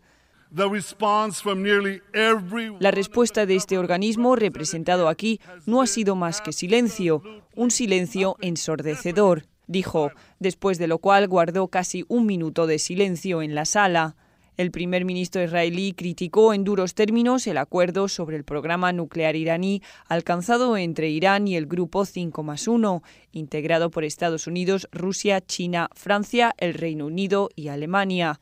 Netanyahu aseguró que Israel hará lo que tenga que hacer para defender su Estado y su pueblo y recalcó que no permitirá que Irán se cuele en el Club Mundial de Armas Nucleares. Si Irán planea destruir Israel, fracasará, sentenció. Carlota Fluxá, Naciones Unidas, Nueva York. Un país puede imponer una pena de cárcel a quien ingrese en su territorio de manera ilegal, infringiendo una prohibición de entrada. Así lo confirmó el Tribunal de Justicia de la Unión Europea. Señala que la directiva sobre devoluciones de migrantes irregulares no se opone a una normativa nacional que establezca como delito y sancione penalmente la entrada ilegal de una persona que no sea de un país de la Unión Europea. El tribunal aseguró que la legislación comunitaria tampoco se opone a las sanciones penales que se establezcan respetando los derechos fundamentales y, en su caso, la Convención de Ginebra. Una nueva explosión se registró en Liucheng, la comarca del sur de China, en un apartamento de un bloque de viviendas cerca de un edificio del gobierno local.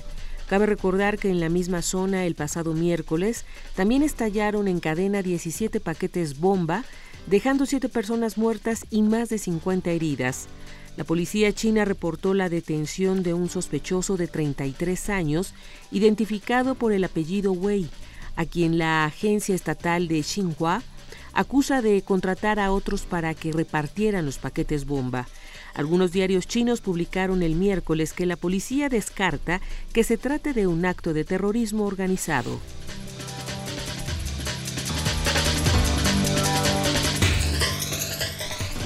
Ocho de la mañana, siete minutos aquí en primer movimiento. Muchísimas gracias a nuestra compañera Elizabeth Rojas por este corte informativo y nos vemos a las nueve, Elizabeth. Hasta el rato, Benito. gracias.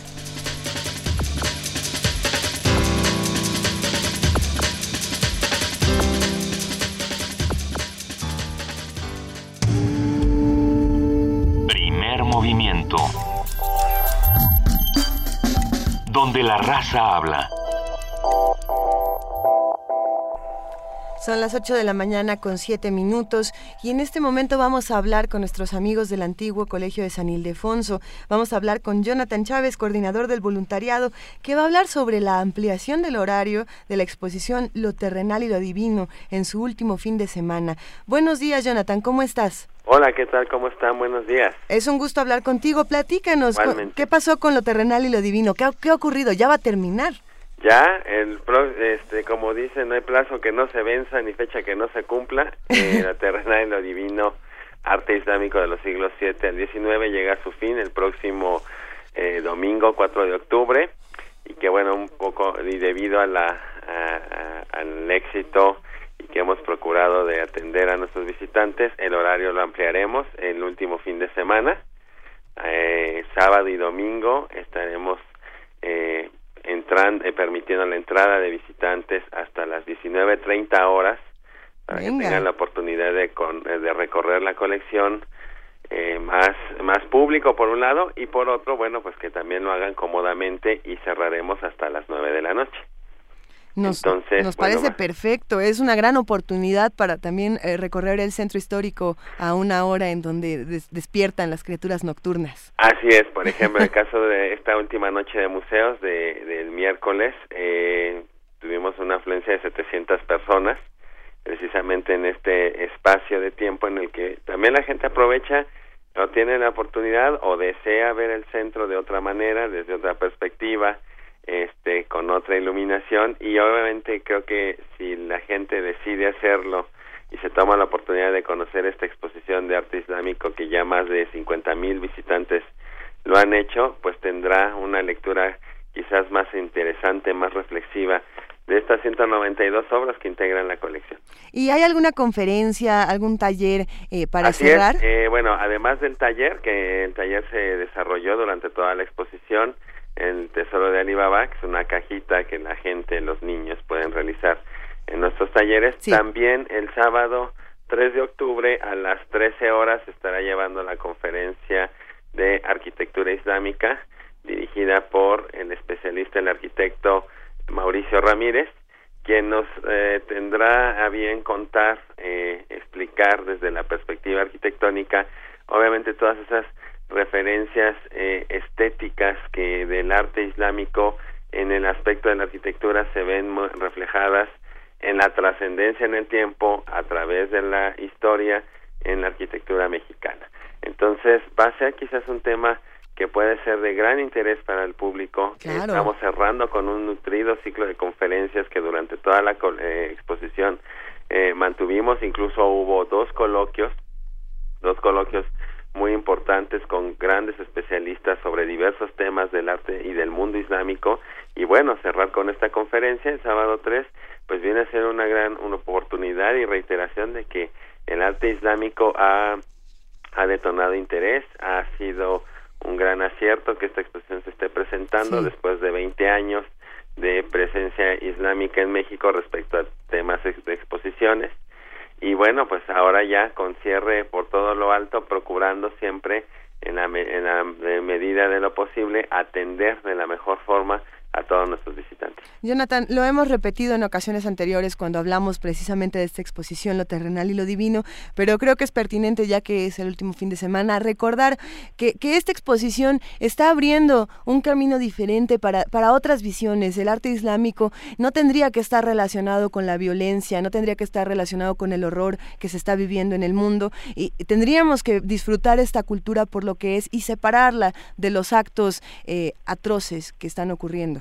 Así es, definitivamente eh, lo que de lo que sabemos eh, del mundo islámico que principalmente es a través de la de la información de las noticias de lo que nos llega a estas latitudes a veces eh, tomamos asumimos una posición muy cómoda de decir ah bueno y, y etiquetar o estereotipar eh, las cosas las entidades a los pueblos a las personas pero en efecto creo que a través del arte que es un lenguaje universal, que es una posibilidad eh, neutra de alguna manera para entender, para entendernos y entender a los otros, eh, es una gran posibilidad de quitar todos esos velos, todos esos clichés, todos esos estereotipos y darnos cuenta también que prácticamente eh, ellos y nosotros guardamos similitudes culturales casi intactas en el sentido de que nuestra historia también es la historia de ellos y es resultado de un proceso de intercambios culturales que el hombre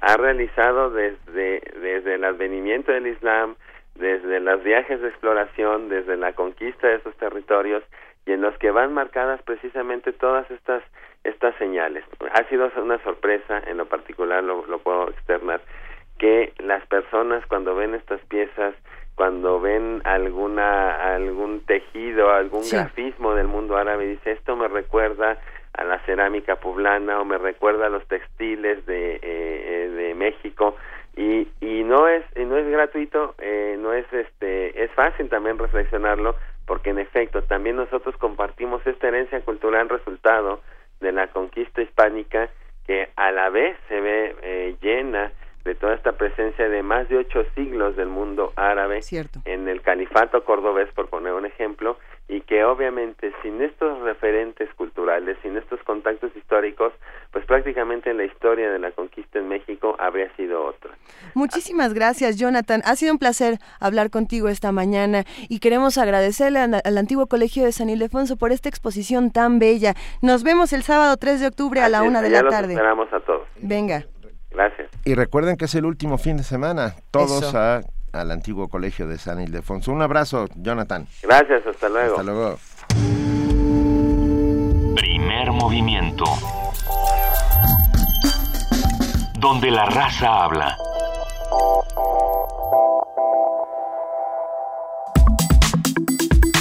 Nota Nacional. La exposición Lecciones del 68 ¿Por qué no se olvida el 2 de octubre que se presenta en el Museo de la Memoria y la Tolerancia? Es un, es un homenaje al conocimiento y a la libertad de expresión y a los estudiantes como los principales actores del avance y futuro de México. Esta muestra recorre algunos de los paralelismos y las oposiciones de los eventos de ese año hasta el día de hoy, con el propósito de subrayar el papel de la sociedad civil que se pronuncia para propiciar un cambio. Con una dinámica visual que involucra la interacción de los visitantes, la exposición narra los sucesos de 1968 desde las vertientes pacíficas y violentas, tanto al interior del movimiento estudiantil como dentro del propio gobierno, con el propósito de brindar luz sobre un suceso envuelto en la duda, la verdad oficial y la ambigüedad por ya 47 años. Lecciones del 68, ¿por qué no se olvida el 2 de octubre? Recapitula y dibuja un puente entre el discurso de la masacre estudiantil del 2 de octubre de 1968 en Tlatelolco y la desaparición de los 43 normalistas de la Escuela Normal Rural Raúl Isidro Burgos de Ayotzinapa el 26 de septiembre del año pasado. A propósito de esta exposición, el profesor del Colegio de México y la Universidad de Harvard, Sergio Aguayo, además de escritor, ensayista, eh, importante investigador de nuestro tiempo, se encuentra en la línea y nos hablará sobre cómo se observa el movimiento del 68 hoy en día y qué es lo que necesitamos no olvidar. Sergio Aguayo, muy buenos días. Muy buenos días. Eh, supongo que es Benito. Supongo. Eh, ¿Supones bien? Sí. ¿Cómo estás, Benito? Bien, Sergio. Aquí está Juana Inés y Luisa. Buenos días, compartiendo. Luisa, qué gusto saludarla. No, el gusto, el gusto es todo nuestro y, realmente eh, queremos hablar de, esta exposición porque para nosotros es algo fundamental hablar de qué es el día de hoy, el, 68, y qué representa. Cuéntanos, Sergio. Eh, miren, eh, cuando sucedió Ayotzinapa hace poco más de un año, al igual que el resto de, México y del mundo, me quedé totalmente sorprendido, choqueado, apabullado por lo que había pasado. Y pues soy académico, mi trabajo es eh, interpretar la realidad.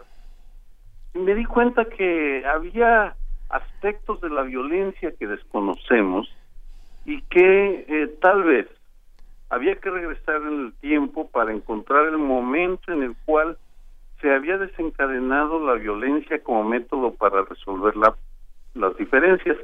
Por supuesto, México es un país muy violento, vamos, tenemos una historia sanguinaria en muchos sentidos, pero me pareció que eh, el momento que debería tomar era el 2 de octubre del 68 por una razón, porque ese día es el parteaguas en eh, la transición a un régimen diferente que ha sido fundamentalmente pacífica pero que sin embargo ha tenido una vertiente violenta.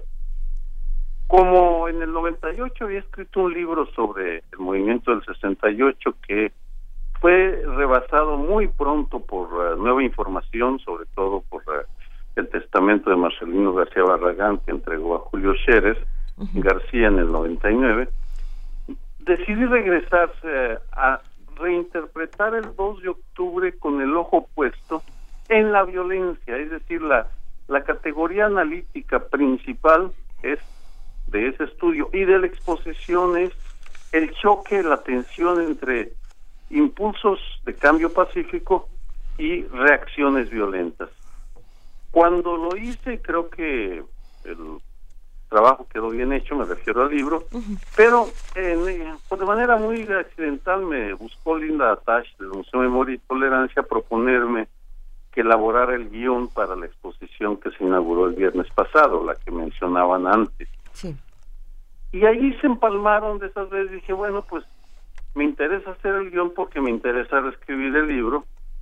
Y en el momento en el que puse en el centro de la, de la, el referente la violencia, empecé a entender por qué el 2 de octubre y por qué Ayotzinapa, además de Aguas Blancas, Actial y tantas otras eh, eh, masacres que hemos padecido en, los últimos, en el último medio siglo. Sergio, estamos hechos de cicatrices por lo que se observa. Pues profundas cicatrices que siguen sin sanar porque una de las características de esta violencia eh, es eh, la impunidad y el silencio, el gobierno que intenta, o el Estado más bien, en sus diferentes expresiones, que intenta silenciar eh, la verdad, y la sociedad que se decide a excavar y reconstruir la verdad.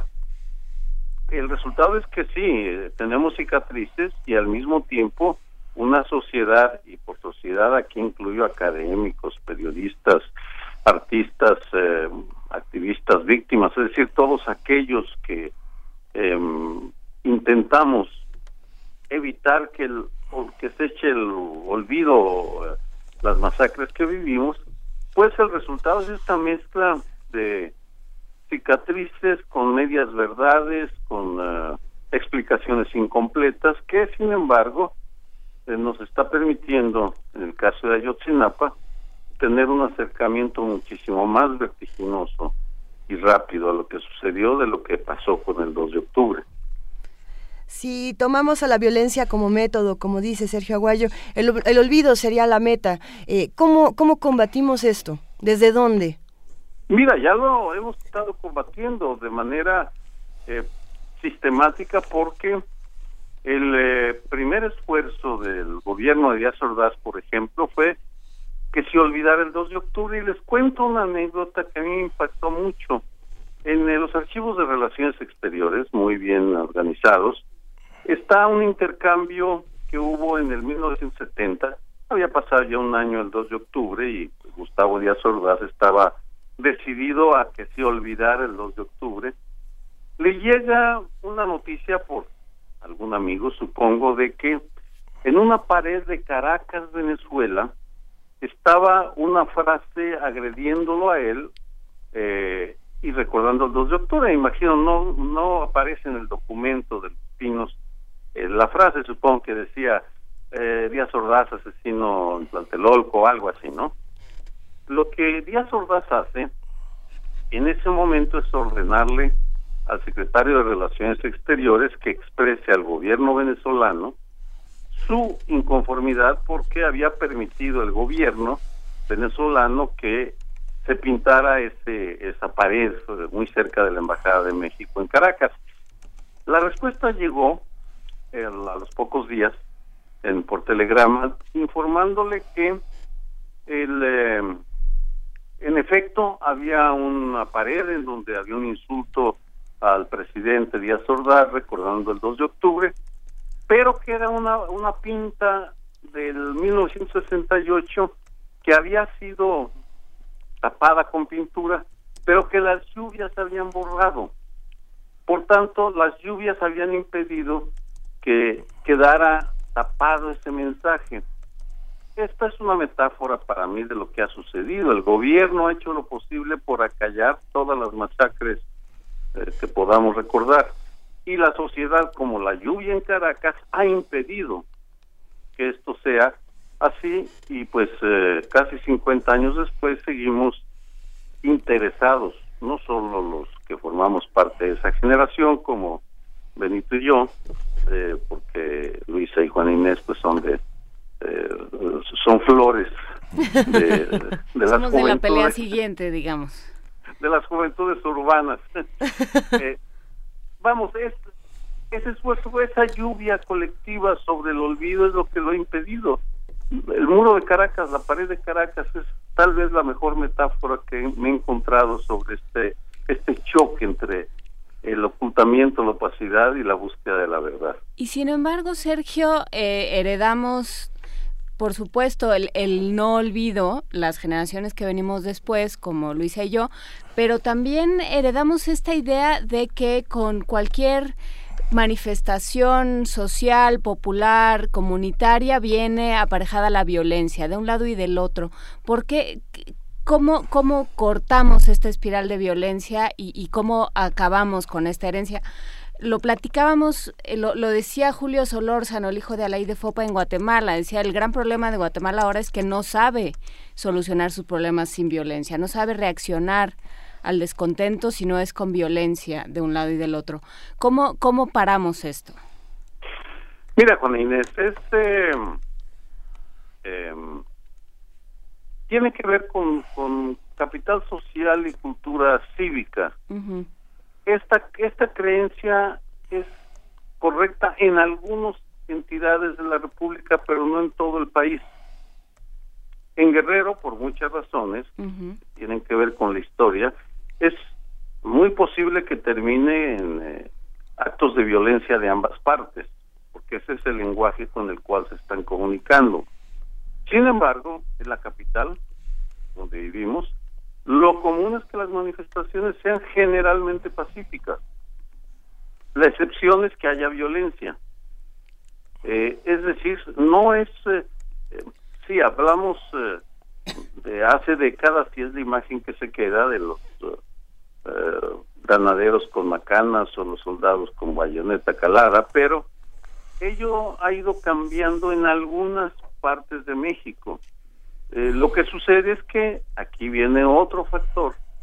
La violencia ya no es solo eh, monopolio o patrimonio del Estado, y esa es la parte, la tesis central tanto de la exposición como del libro, uh -huh. que el 2 de octubre el Estado utilizó de manera ilegal e ilegítima la violencia, uh -huh. con lo cual violentó su esencia, porque el Estado se crea para monopolizar la fuerza en beneficio de la sociedad. El 2 de octubre usa la fuerza de manera ilegal e ilegítima contra la sociedad por razones políticas. Lo que ha sucedido desde entonces es que el monopolio sobre la fuerza lo ha perdido el Estado a favor de otros sectores, en particular el crimen organizado. Y lo que tenemos ahora es que existe una gran cantidad de actores sociales, eh, militares, paramilitares, estatales, que utilizan la fuerza sin tener de manera ilegal y, e ilegítima. Hay, por tanto, una pérdida de control sobre la violencia que se ha generalizado como método. Uh -huh. Vamos a resolverlo, pues, este, cortándole la luz al vecino, el problema, ¿no? Y el vecino te pone unas bocinas en frente de tu ventana para joderte. Ese es lo, lo más inmediato como fórmula, pero ahí podemos seguirlo llevando hasta el, el capo de la del municipio que te manda a desaparecer uh -huh. porque coqueteaste con eh, su mujer o su amante. Es decir, eh, no hay controles legales y legítimos sobre la violencia. Espero no estar siendo demasiado teórico con este comentario. No, bueno, pues sí, es, es, es una cosa que va, que va creciendo. Ay, a ver, este, Ven. Sergio, no, que me quedé pensando en no solo uh, de la ilegalidad de la que tú hablas, sino de la falta absoluta de justicia. Han pasado 47 años y, y no ha habido nadie metido en la cárcel, nadie sometido a proceso, nadie eh, que responda por lo que sucedió. Y esto nos está pasando, bueno, ¿cómo vamos a borrar cicatrices si ni siquiera tenemos el bálsamo de la justicia? Benito, pero la, la justicia es una de las, eh, es el brazo legal de la, de la fuerza. Vamos, este, sí, tienes toda la razón. O sea, pero ese es- ni ni siquiera podemos esperarla, pues. No, no, no, parte de la de esa uso ilegal e ilegítimo de la fuerza se extiende a los al, al poder judicial que no garantiza a la ciudadanía que la ley se va a aplicar de acuerdo a criterios eh, legales y legítimos. Perdón que insiste en esos términos, pero son los claves para explicar lo que estamos, lo que pasó el 2 de octubre y lo que está pasando ahora. Vamos, no hay ningún tipo de control sobre esa utilización de la coerción. ¿Cómo le contamos a las nuevas generaciones lo que pasó el 2 de octubre, lo que pasó en Aguas Blancas, lo que pasó En eh, Ayotzinapa. en Ayotzinapa? Co- ¿Qué, qué les vamos a decir? ¿Qué, ¿En qué país ¿Qué están viviendo? vamos- ¿Qué cuentas ¿En les qué vamos a dar? estamos, pues, ¿no? Agripina? Mira, lo que lo único que podemos hacer es explicarles lo mejor que podamos la verdad, la verdad histórica, no la, La, o La- sea, la verdad la, la neta, neta, pues. Es que ya nos arrebataron la verdad histórica, ¿te acuerdas? Bueno, eso, hasta es eso un problema. intentaron arrebatarnos, pero fracasaron. Fíjense Exacto. cómo la verdad histórica de, del gobierno de Peña Nieto fue hecha trizas en unos cuantos meses. Lo que tenemos que hacer es eh, como generadores de información, de conocimiento y de ideas, nosotros cuatro, Sí. es eh, ir hasta donde podamos al fondo de los acontecimientos y explicarlos a las nuevas generaciones para que entiendan eh, cómo cuáles son las consecuencias de que o cuáles son los factores que llevan a la utilización de la fuerza en el en el libro y en la exposición porque en cierto sentido forman parte del, del mismo el mismo guion Sí. eh, expresado de diferente manera en la exposición de una forma visual con objetos en el cual por ejemplo las armas del movimiento estudiantil eran el mimeógrafo y eh, las bombas molotov entre otras partes eh, partes del, de- del arsenal pero lo que lo que yo encontré y reconstruí es la lógica que llevaba que llevó a la decisión de Gustavo Díaz Ordaz de organizar la matanza del 2 de octubre porque fue una operación decidida el eh, 26 27 de septiembre implementada cinco días después. Le salió mal. Perdieron el control. Es el, el- uno de los dramas del 2 de octubre es que fue una operación fallida en el uso de la fuerza porque no pudieron coordinarla y controlarla adecuadamente. Me refiero al, al, a Díaz Ordaz y a su a su grupo eh, pues eso es lo que tenemos que explicar Juan Inés eh, Luisa Benito. Es lo más que podemos hacer nosotros y quienes se enteren, quienes lo lean, ya deberán eh, adecuarlo a su realidad o utilizarlo eh, no se envive para exigir, por supuesto, que la fuerza, la coerción vuelva, bueno, vuelva, nunca ha sido utilizada, porque por primera vez en la historia sea eh, utilizada para proteger a la ciudadanía y no para agredir. Estamos de acuerdo. Sergio Aguayo, mil gracias por estar esta mañana con nosotros. Invitamos a todos a, a ver lecciones del 68. ¿Por qué no se olvida el 2 de octubre en el Museo Memoria Tolerancia, ahí en la Alameda, en la Alameda Central? Y ojalá podamos hablar muy pronto de nuevo contigo, Sergio. Sería un placer, Benito, Juan Inés, Luisa, pues eh, un saludo muy fuerte para ustedes. El libro de Tlatelolco Ayotzinapa. Claro. Venga. Claro que Claro que sí, editado por... Proceso. Ah, eh, editado por ideas y palabras y se venden poseadores y está en 99 pesos, bastante barato. Venga. Muchísimas Vale. gracias, Un abrazo, Sergio Aguayo. Un abrazo. Gracias. Hasta luego. Primer movimiento. Donde todos rugen, el puma ronronea.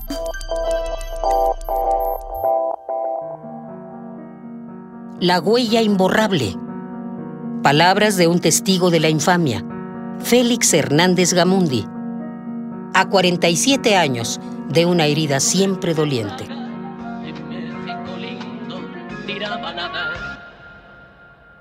En nuestras filas, nosotros tenemos compañeros con síndrome de guerra, compañeros que, que es imposible que les arranques una dirección de donde viven. Tenemos un compañero que murió hace poquitito y muere de inanición y su familia no sabe. Y no sabe porque en este delirio de persecución, él era imposible que te dijera dónde iba, con quién iba, con pues de repente aparecía contigo. Y así como aparecía, desaparecía. Y muere de inanición.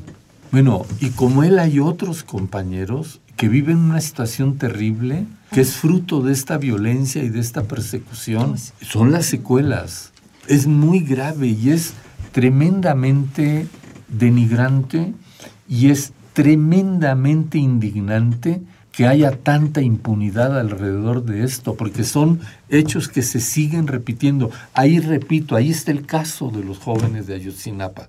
¿Qué sabemos de ellos? ¿Dónde está una investigación seria, profunda, comprometida, científica? No la hay. Lo que hay son el uso y abuso de todos los recursos del poder para tender un manto de velo, un, velo y ocultarlo, un manto de misterio y un manto de mentira y ocultar la verdad. Tenemos que romper con eso. No es posible que eso sea lo que tengamos como perspectiva de vida para los mexicanos.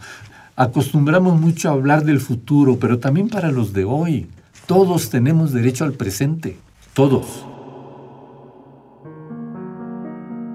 La huella imborrable. Palabras de un testigo de la infamia, Félix Hernández Gamundi a 47 años de una herida siempre doliente.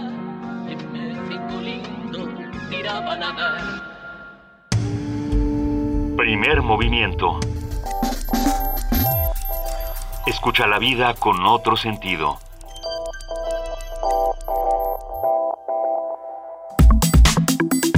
Nota Internacional.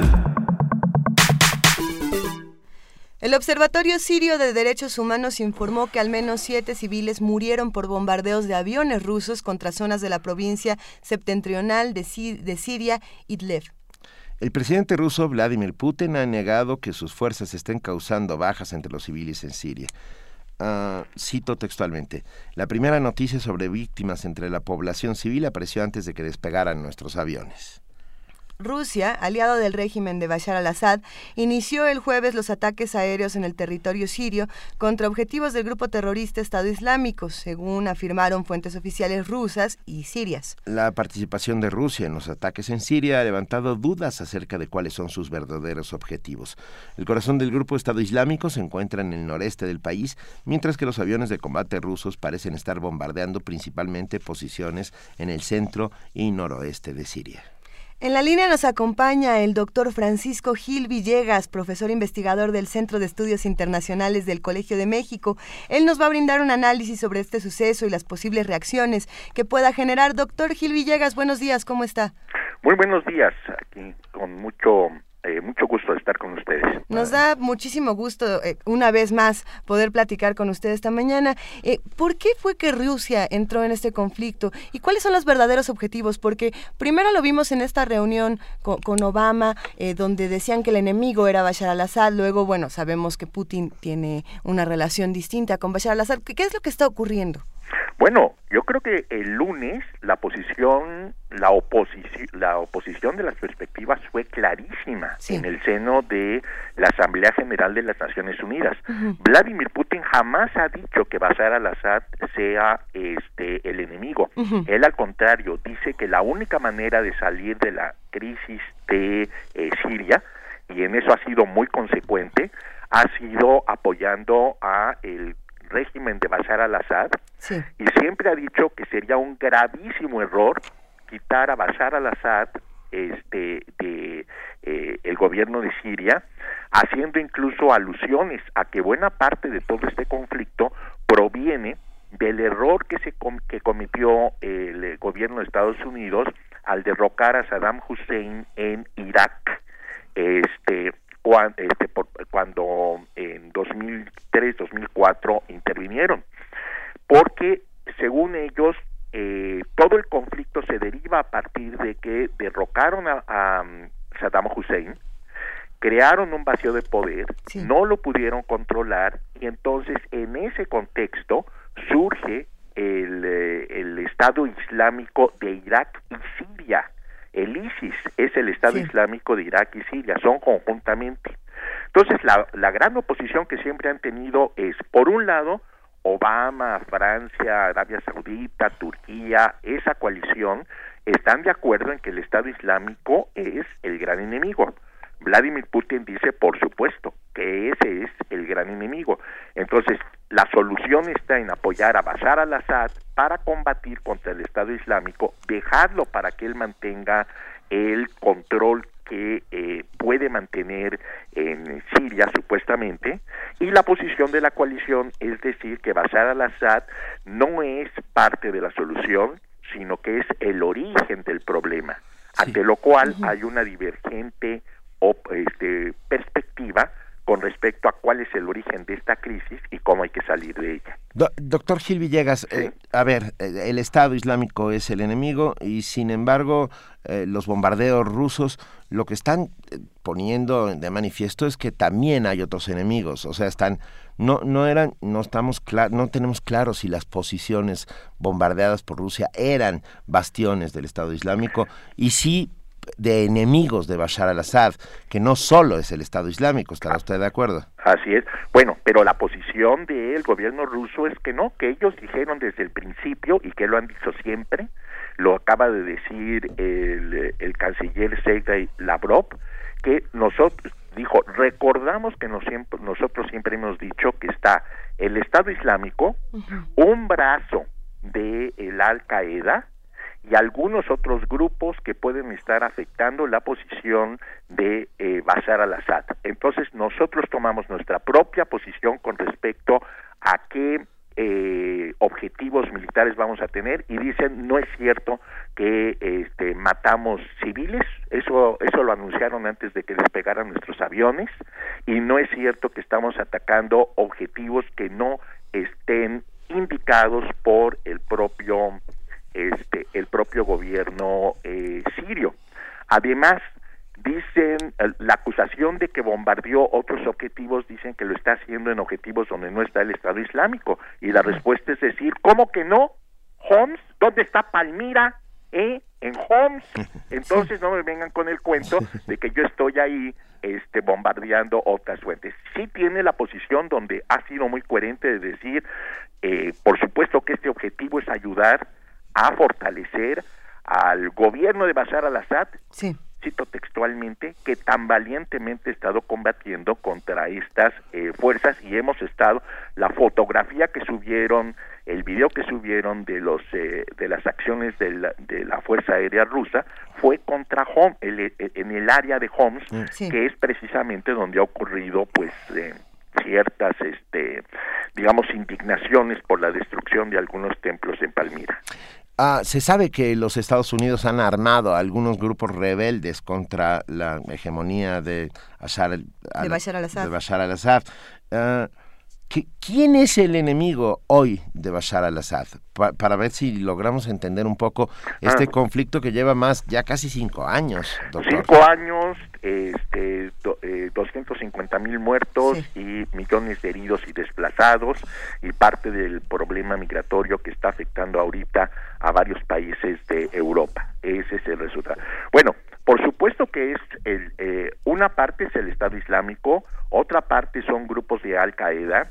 Eh, la posición de Vladimir Putin es decir, ahí también están combatiendo antiguos chechenios, es decir, eh, terroristas fundamentalistas islámicos que la, el propio gobierno ruso combatió, los derrotó, los exterminó, eh, famosísima aquel eh, eh, misil teledirigido a un celular que, que dirigieron contra Dudayev, que era el principal líder chechenio, acaban con ese movimiento allá y según la posición de los rusos, es decir, que allí están combatiendo varios eh, milicianos de origen soviético en la zona eh, ruso, rusos específicamente en la zona de Siria y que eso es algo que afecta directamente a la seguridad interna de la República Federativa Rusa.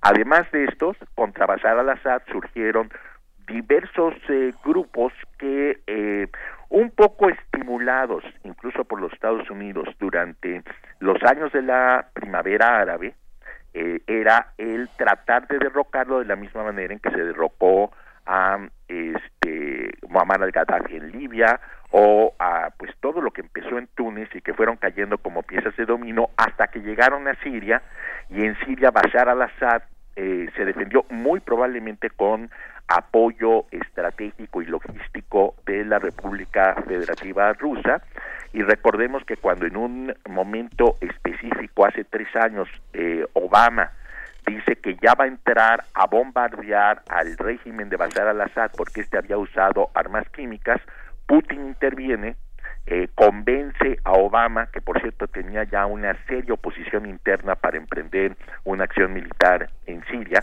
lo convence de que no ataque a Bashar al-Assad a cambio de que Bashar al-Assad acepte la supervisión de la Organización de las Naciones Unidas para que se deshiciera de todas las armas químicas, lo cual, por otro lado, hay que decirlo, sí usó armas químicas contra sus opositores civiles que no eran necesariamente del Estado Islámico.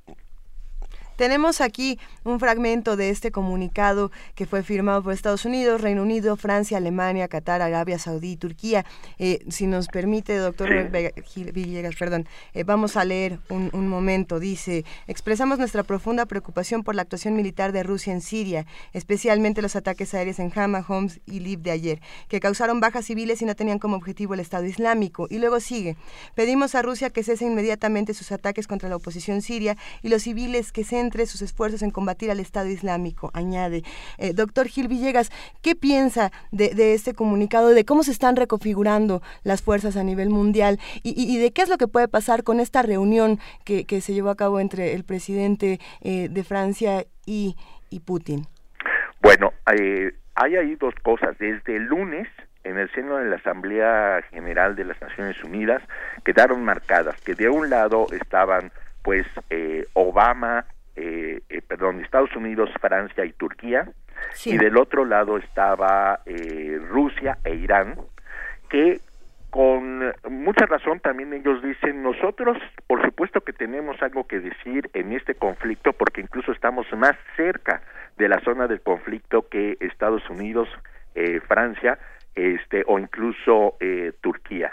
Entonces, allí se manifiestan estas dos posiciones con respecto a la eh, cómo se va a solucionar el conflicto y la posición de eh, eh, Putin y de y de Irán es la de decir tiene que solucionarse apoyando a Bashar al-Assad, si no se va a crear un vacío de poder.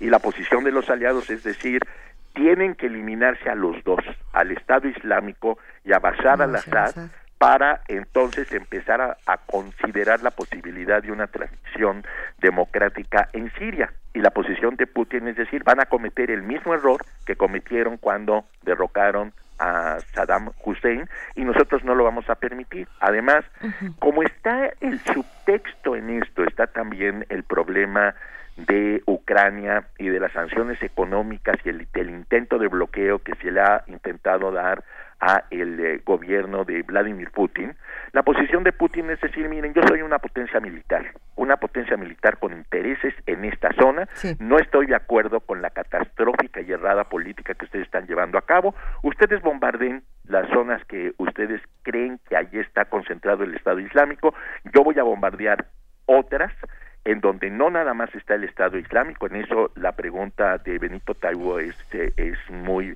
pertinente, no es nada más el Estado Islámico, pero hay otros grupos frente a los cuales también el gobierno de Estados Unidos pues tiene eh, resquemores, como por ejemplo ramas del Al Qaeda apoyados por terroristas chechenos.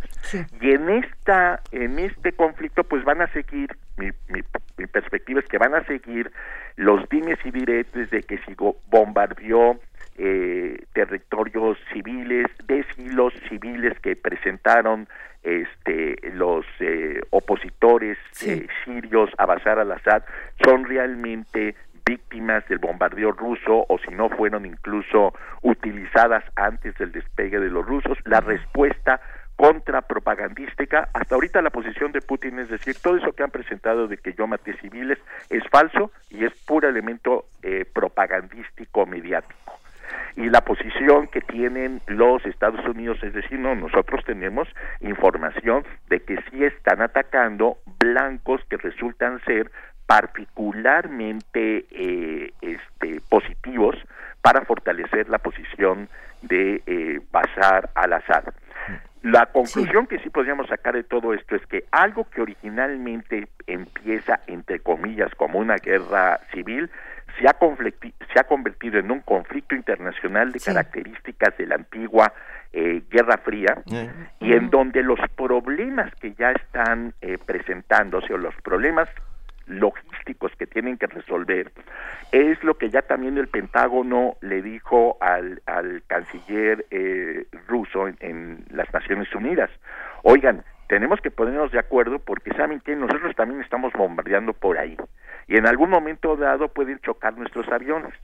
Entonces, aquí hay algo también muy interesante. El, el este, canciller ruso le pidió a través, bueno, por parte de los, de los militares rusos, le pidió a Estados Unidos que no fuera a bombardear en los días en que inició el miércoles en esa zona a fin de evitar una posible colisión o enfrentamiento entre aviones de las respectivas este, fuerzas eh, armadas.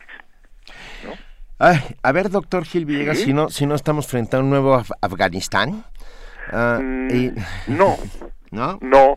Uno, por, por un lado, no porque eh, no han metido fuerzas terrestres. Mientras estén bombardeando, todo está este, a salvo. Lo que sí pudiera ser es que eh, fuera otra vez una posibilidad como lo del caso de Irak. es, decir, de que se creara un vacío de poder con consecuencias no previsibles, aunque debemos de recordar que en el caso de Irak, el primer Bush el papá Bush en la guerra del Golfo Pérsico sí oyó los eh, eh, consejos de sus asesores en términos de que no derrocara a Saddam Hussein, aun cuando ya estaban ahí las tropas militares en, eh, de Estados Unidos en Bagdad, y que no lo hiciera para no generar un vacío de poder. Cuando Bush Jr. llega y tira a Saddam Hussein, va por él y lo cuelga, por considerar que sus payasadas eran un insulto a, este, a los Estados Unidos y específicamente a la figura de su padre, eh, creó esta situación de poder que es el origen de lo, de lo cual estamos viviendo problemas en Siria. en Siria el problema no es nada más lo que vino de Irak, sino también lo que vino de la primavera árabe, pero la posición de Putin es decir, si lo tiramos, aquí se nos va a generar una situación muy descontrolada que afecta a mi seguridad nacional, porque entonces se me van a regresar los chechenios y todos estos rusos que están apoyando ahorita ese conflicto. Yo los quiero acabar ahí, en Siria, y los voy a bombardear en Siria para que no se me regrese este problema a mí y ese problema no lo tienen los Estados Unidos. Venga, millones de gracias, doctor Francisco Gil Villegas, por estar con nosotros y hablemos pronto a ver cómo qué va pasando, ¿no? Sí, sí, esto como, ah, bueno, lo único que voy a decir es que esto además es como un elemento preliminar de algo que muy probablemente ocurrirá a mediados del año que entra, que es un golpe eh, de mano definitivo por parte de Putin para resolver el problema de Ucrania a su favor. Este es un ejercicio y es una demostración de que no es cierto que no tiene recursos económicos para eh, emprender eh, operativos militares de gran escala. Venga, muchísimas gracias, doctor. Hasta, luego. Primer movimiento Escucha la vida con otro sentido.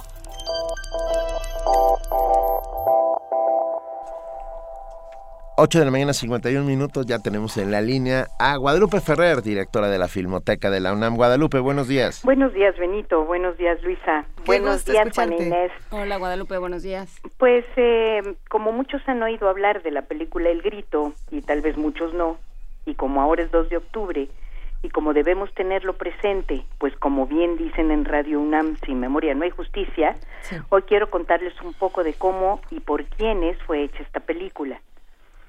Cuando sucedió el movimiento del 68 en sus inicios, el Centro de Estudios Cinematográficos de la UNAM, con apenas cinco años de haber sido fundado por Manuel González Casanova y con apenas unos 50 estudiantes, cuyo mayor grupo se encontraba en los primeros años de estudio, al igual que el resto de las escuelas y facultades de la universidad, fue al paro de actividades.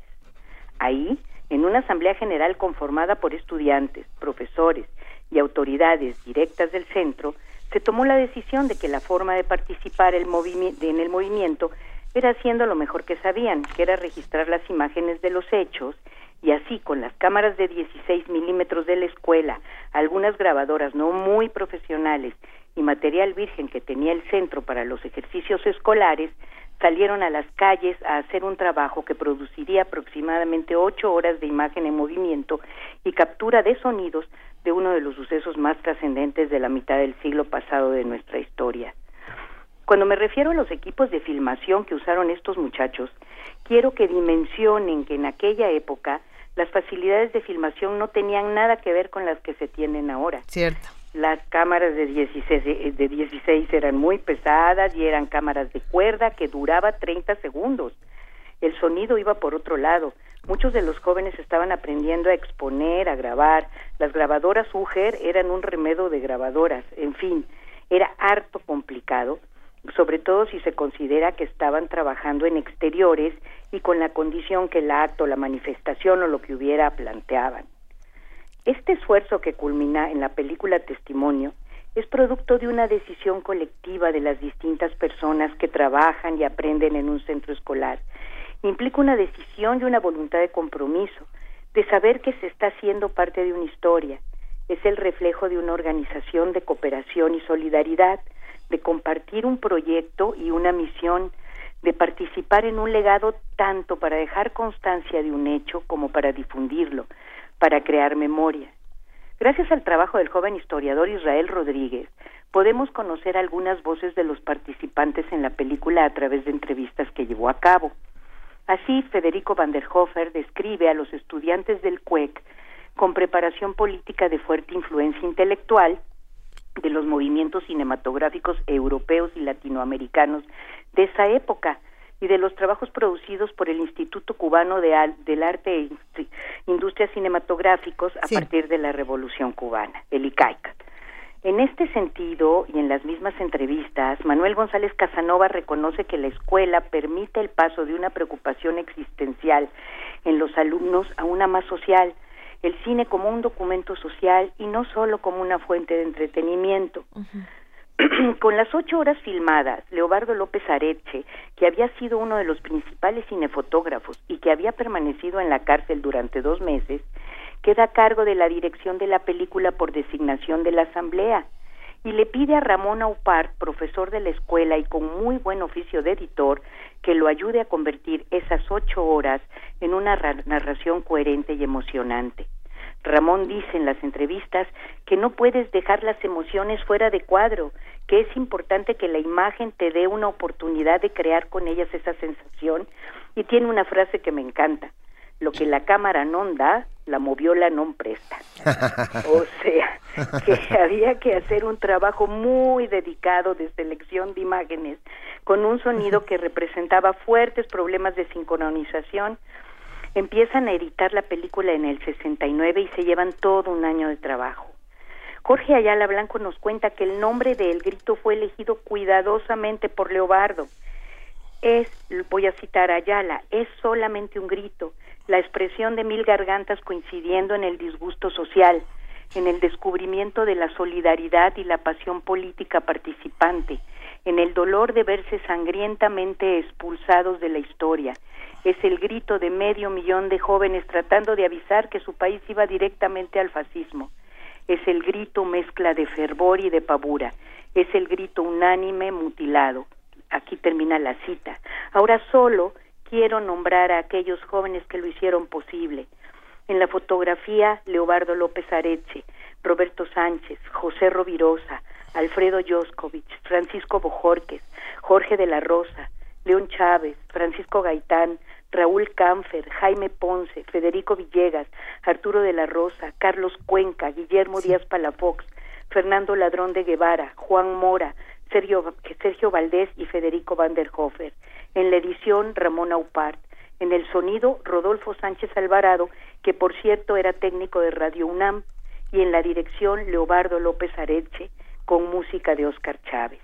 Gracias a todos ellos y al CUEC, gracias a la UNAM, por dejarnos este testimonio fílmico con una mirada desde dentro del movimiento y contrario a las calumnias divulgadas por los medios de comunicación de entonces.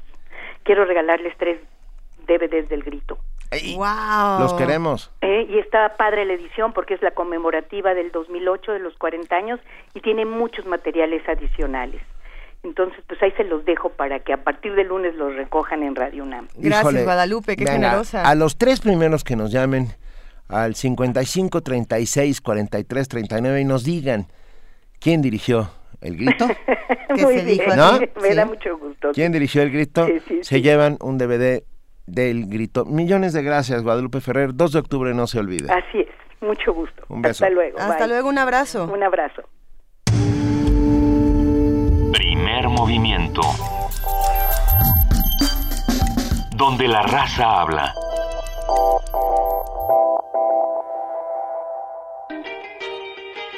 Surfearon por las costas del rockabilly. Bebieron las mieles del funk. Viajaron por sueños progresivos hasta llegar a un sitio llamado Ska. El Festival Intersecciones trae para ti el éxtasis musical de los Deckers. Viernes 2 de octubre a las 21 horas en la sala Julián Carrillo. Adolfo Prieto 133, Colonia del Valle, entrada libre. Escucha la transmisión en vivo por el 96.1 de FM o en www.radiounam.unam.mx. Sacude los huesos aquí. En Radio UNAM.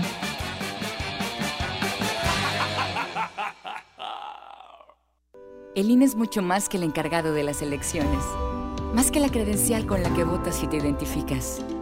El INE existe para garantizar tus derechos político-electorales, para impulsar el poder de todos sin importar su edad, para que se escuche tu opinión y se sume a otras, para promover el diálogo, la tolerancia y el respeto.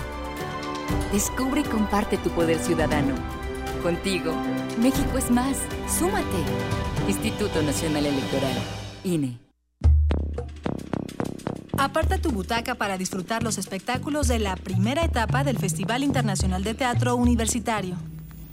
Sigue de cerca las puestas en escena de más de 100 grupos nacionales e internacionales que compiten en el certamen. Del 28 de septiembre al 25 de octubre en varias sedes de la UNAM. La entrada es gratuita. Consulta la cartelera en www.teatro.unam.mx.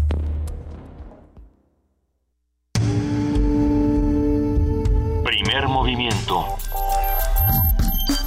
Información azul y oro.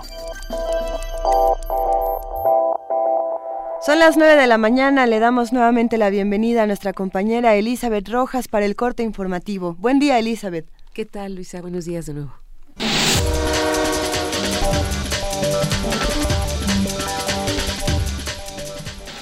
Nuevos delegados rinden protesta en la Asamblea Legislativa del Distrito Federal.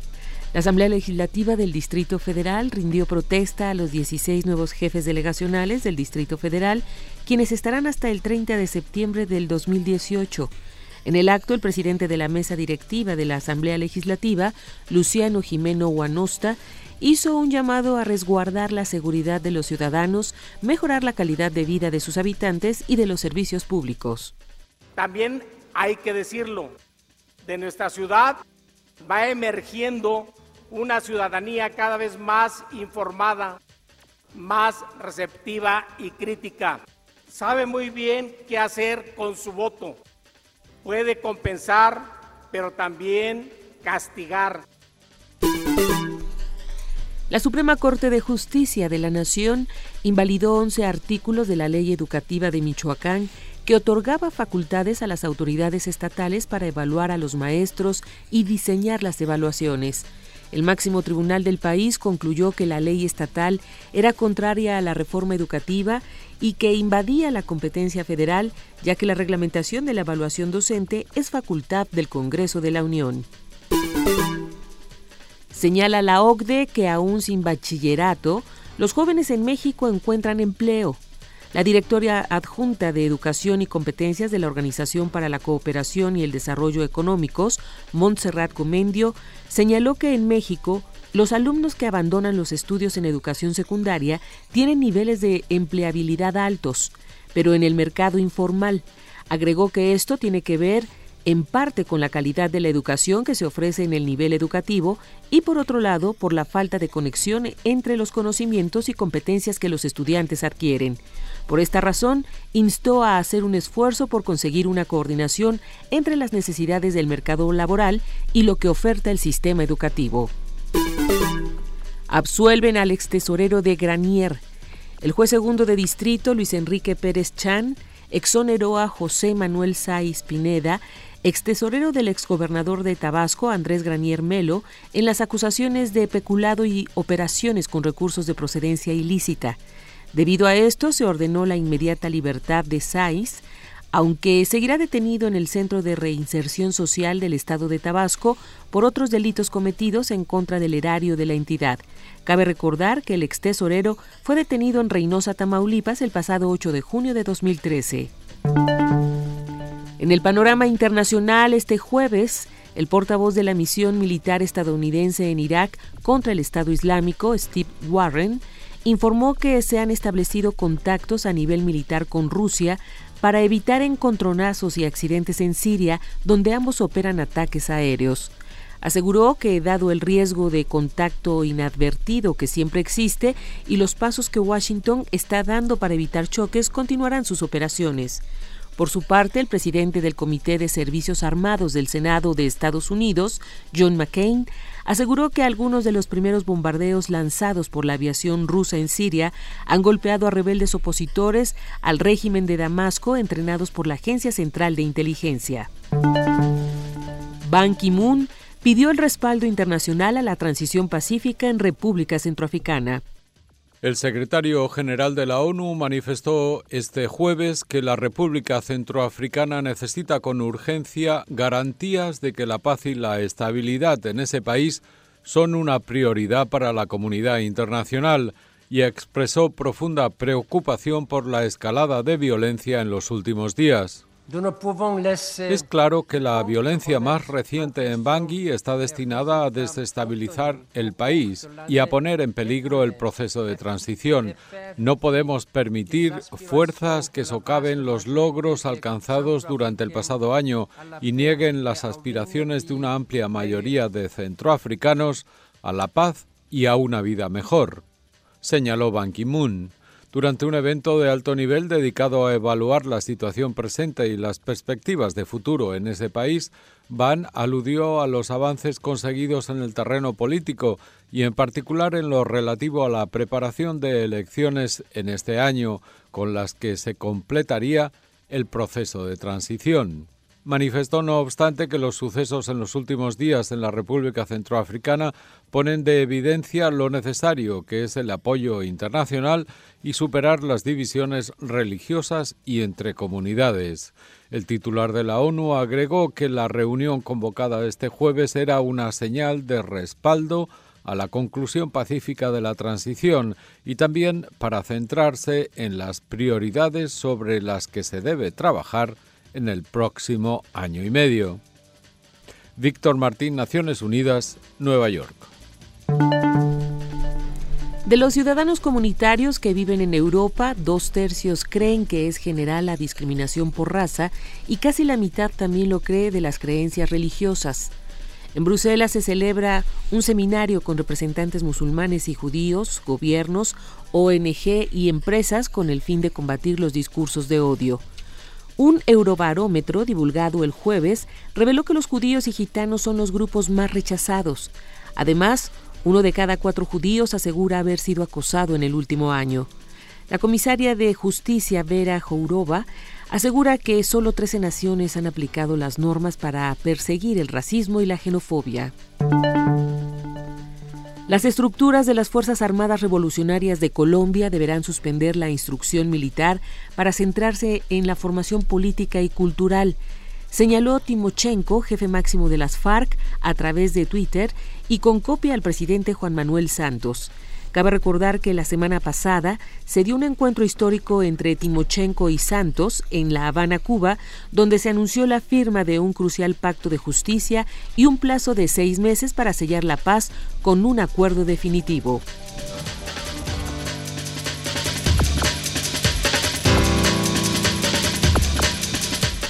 Son las 9 de la mañana con 7 minutos. Muchas gracias a nuestra compañera Elizabeth Rojas por estar aquí, siempre en primer movimiento. Nos vemos el lunes. Que tenga buen fin de semana. Igualmente, Elizabeth, gracias.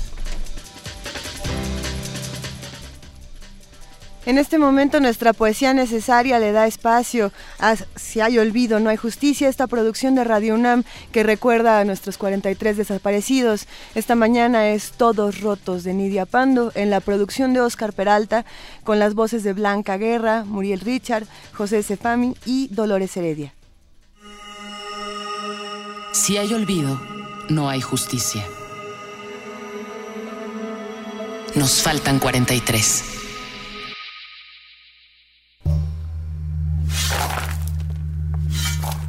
Dicen que ya los encontraron. Todos rotos. Se escuchan los lamentos entre lapiceras y tamarindos. Fantasmas que todavía brillan por el color de su sangre. Todos rotos. Brillo que trataron de esconder debajo de la tierra. Los que viven muertos por dentro.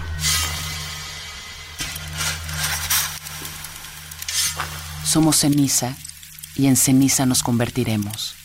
En bolsas de papas en costales de tamarindo, mezclados con tierra, mezclados con tierra y, sangre, de, otros cuerpos, sangre de otros cuerpos. Somos injusticia y en injusticia nos convertiremos. Olvidarán nuestros nombres. Olvidarán nuestros nombres. Nuestra lucha. Nuestras familias. Nuestro aroma. Nuestra voz. Somos dolor y en dolor nos convertiremos reprimido, embalsamado, acuchillado, hecho trizas, hecho cenizas, convertido todo, convertido. Éramos 43. Éramos 43. Y en 43, 43 desaparecimos. Desaparecimos. Pero yo recuerdo tu nombre aunque he olvidado el mío. Nuestros hijos están vivos, nos sentimos vivos y no descansaremos hasta encontrarlos.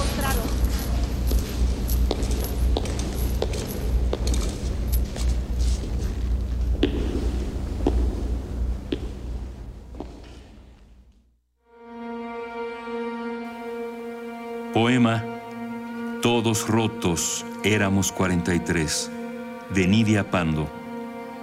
Voces, Muriel Ricard, Blanca Guerra, Dolores Heredia y José Cefami. Producción y montaje, Oscar Peralta. Si hay olvido, no hay justicia. Nos faltan 43 y 24 mil. Una producción coordinada por Radio UNAM.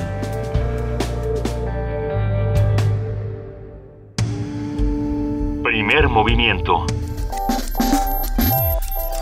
Escucha la vida con otro sentido.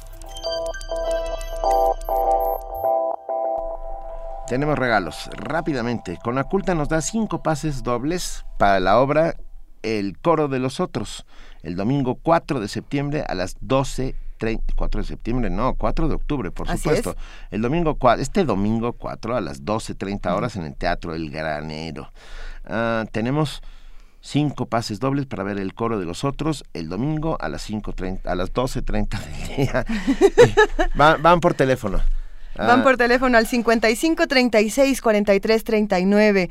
Nada más con que nos digan que quieren estos cinco pases dobles para la obra El coro de los otros. Y muy rápidamente, comienza ya la semana que viene, el día 7, el miércoles 7, el coloquio internacional Tejiendo Diversidad, eh, de parte de Universo de Letras. Ya hemos hablado del tema, eh, van a estar un montón de ponentes, Eliana Yunes, María Elvira Charria, Angélica de Icaza, Verónica Gerber, Mónica Mayer. Bueno, son, son tres días, del miércoles al viernes y la verdad es que está baratísimo.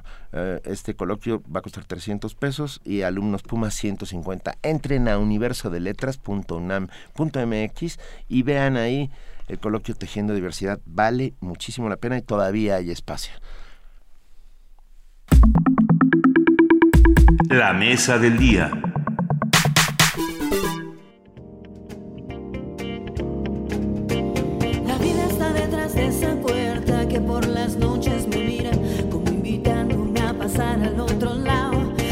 La vida juega a escondidas, pero le ha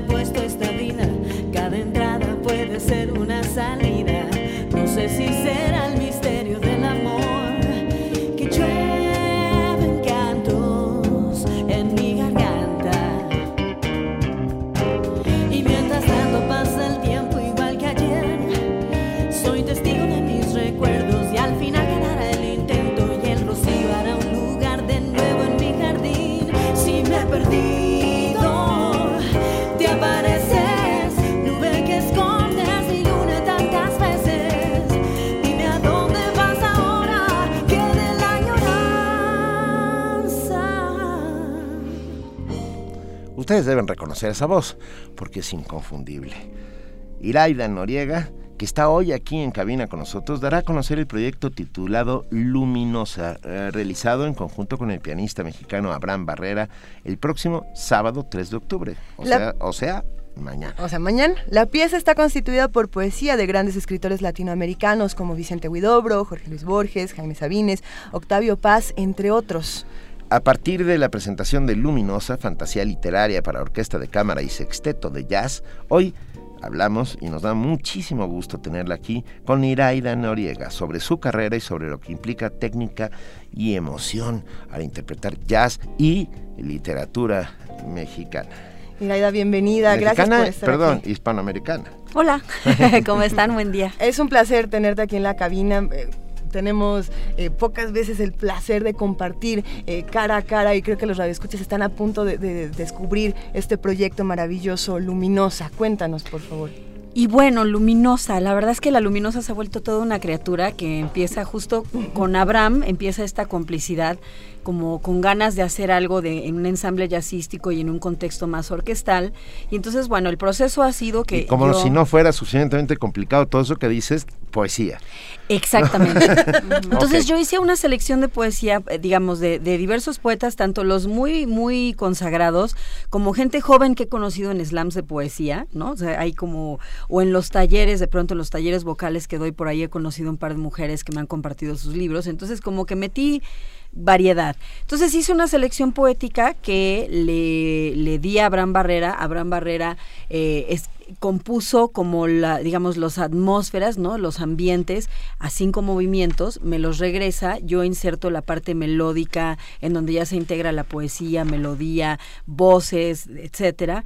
Y bueno, y lo que va a pasar mañana es en realidad la primera lectura de esta suite a cinco movimientos, este, sol, a piano y voz, por lo pronto, y hacia finales de año será el primer concierto ya orquestado y ya con todo el, con todo el, digamos, lo magno del asunto. ¿Dónde va a suceder, Luminosa? Mañana vamos a hacer esta primera lectura en Fundación Sebastián. A las seis y media de la tarde es la invitación.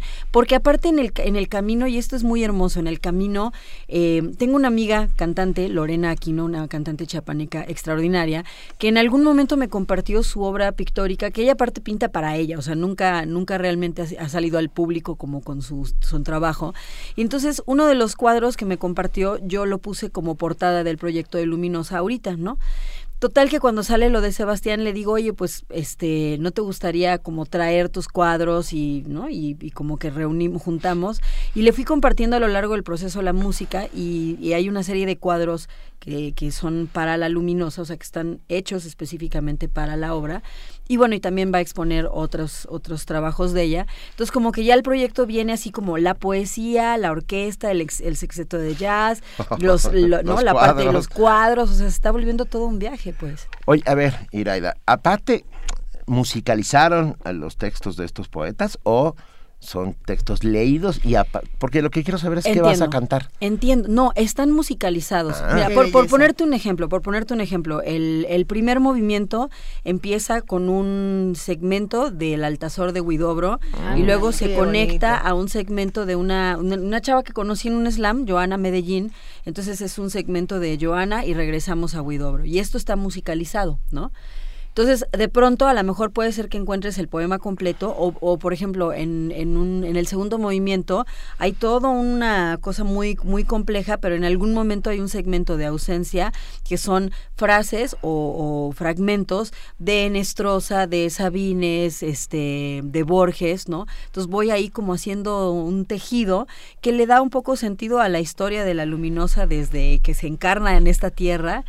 Y bueno, y por ahí vamos. Hay un fragmento, el cuarto movimiento sí está planteado como, digamos, la orquesta, bueno, mañana será con el piano, pero es como la orquesta se va moviendo, yo voy haciendo una lectura, ahí sí es lectura, y Leica Mochan, que es como la vocalista invitada, que mañana, mañana como es la primera lectura, lo vamos a hacer nosotros dos, ¿no?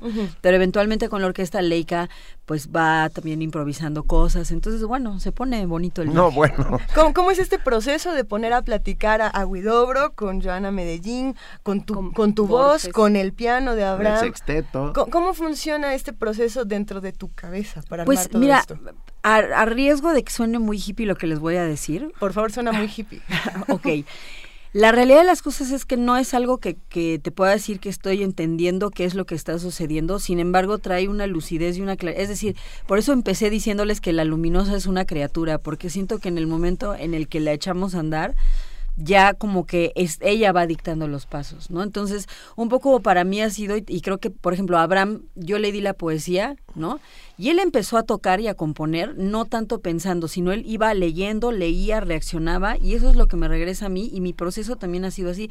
De hecho, ayer lo meditaba y tampoco me senté con las partituras, o sea, ha sido todo, escucho la música, empiezo como a agarrar los fragmentos de pronto en algún lugar en donde, a ver, aquí me falta algo, busco dentro de la selección y ahí de pronto vas y encuentras un fragmento de Sabines que estaba más adelante, pero que viene perfecto, ¿sabes? O sea, no hay realmente una explicación así como muy intelectual que Pero pudiera yo dar. tampoco hay una explicación muy intelectual de la improvisación en el jazz. Exacto. Ah, O sea, creo que va por esa misma lógica, ¿no? Totalmente, totalmente. Creo que más bien es como, como en todo caso, pues disponerse a que algo que quiere manifestarse se manifieste y que uno sea como, pues una, una suerte de canal para ello, ¿no? no agarraron ningún fragmento de uno de los grandes enamorados del jazz de América Latina llamado Julio Cortázar. Fíjate que no, fíjate que no, y te voy a decir, y no, eh, porque y nuevamente el, el, la, o sea, la poesía que está seleccionada, para empezar, todo empezó porque yo tengo un cuaderno, como muchos de nosotros, en donde yo leo algo que me impacta y lo escribo. Entonces no es como, ah, voy a escoger a no sé quién, ya no sé cuál. O sea, yo voy por la vida y cosas que resuenan en mi interior las guardo en este cuaderno sin ningún fin ni propósito. Entonces, como que lo que se seleccionó, se seleccionó desde ese lugar, no tanto pensado en voy a hacer un proyecto que no sé qué, o sea, nunca hubo como una intención más que, bueno, pues tenemos esto, yo he venido escogiendo estas cosas, que aparte el punto yo creo que esencial es eso, son cosas que resuenan en uno desde el corazón y no tanto de la intelectualidad de voy a agarrar a tales autores, ¿no? Ujú. A mí me parece bellísimo eh, que se puedan incluir autores jóvenes dentro de, dentro de Luminosa. Absolutamente. Porque las voces jóvenes muchas veces no tienen un espacio para, para gritar, para tener su propia música. Sea, a menos de que te lances a, lo- a los slams de poesía, que por Sí. ejemplo ahí en la Estela de Luz, Ah, eh, sí. mi querido amigo Rojo Córdoba está haciendo constantemente Ujú. cosas. Ah. Digo, por ahí como que creo que ahorita esa es la manera de acercarse, ¿no? Al, al movimiento poético contemporáneo. ¿Quiénes son los jóvenes que están en Luminosa? Bueno, está Joana, está una mujer de San Luis Potosí que se llama Fabiana Amaro, está una mujer de Guadalajara que se llama Valeria Guzmán.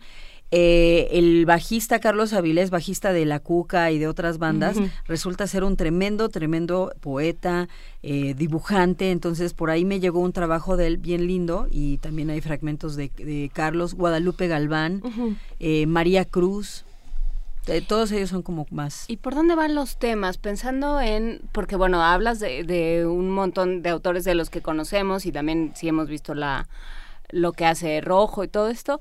Eh, ¿Por dónde va el tema? ¿Va por el amor? ¿Va por los sentimientos? ¿Va por la rebeldía? De entrada, Huidobro empieza cayendo, ¿no? Bueno, el Altazor empieza con Mira, la caída. Te voy a decir, y todo esto, ahora que estamos haciendo la lectura de la obra completa, esto es, quiero decirte que para mí está siendo como la revelación. Es decir, yo nada más le empecé a fluir y de repente ahorita que estamos haciendo la lectura completa me doy cuenta que hay una narrativa que yo no me planteé de, de primera instancia. Entonces, lo que hasta ahorita comprendí es que efectivamente para mí la luminosa, ese primer fragmento, o sea, la- empieza la obra, así lo primero que vas a escuchar es, estamos cosidos a la misma estrella, tejidos por la misma música.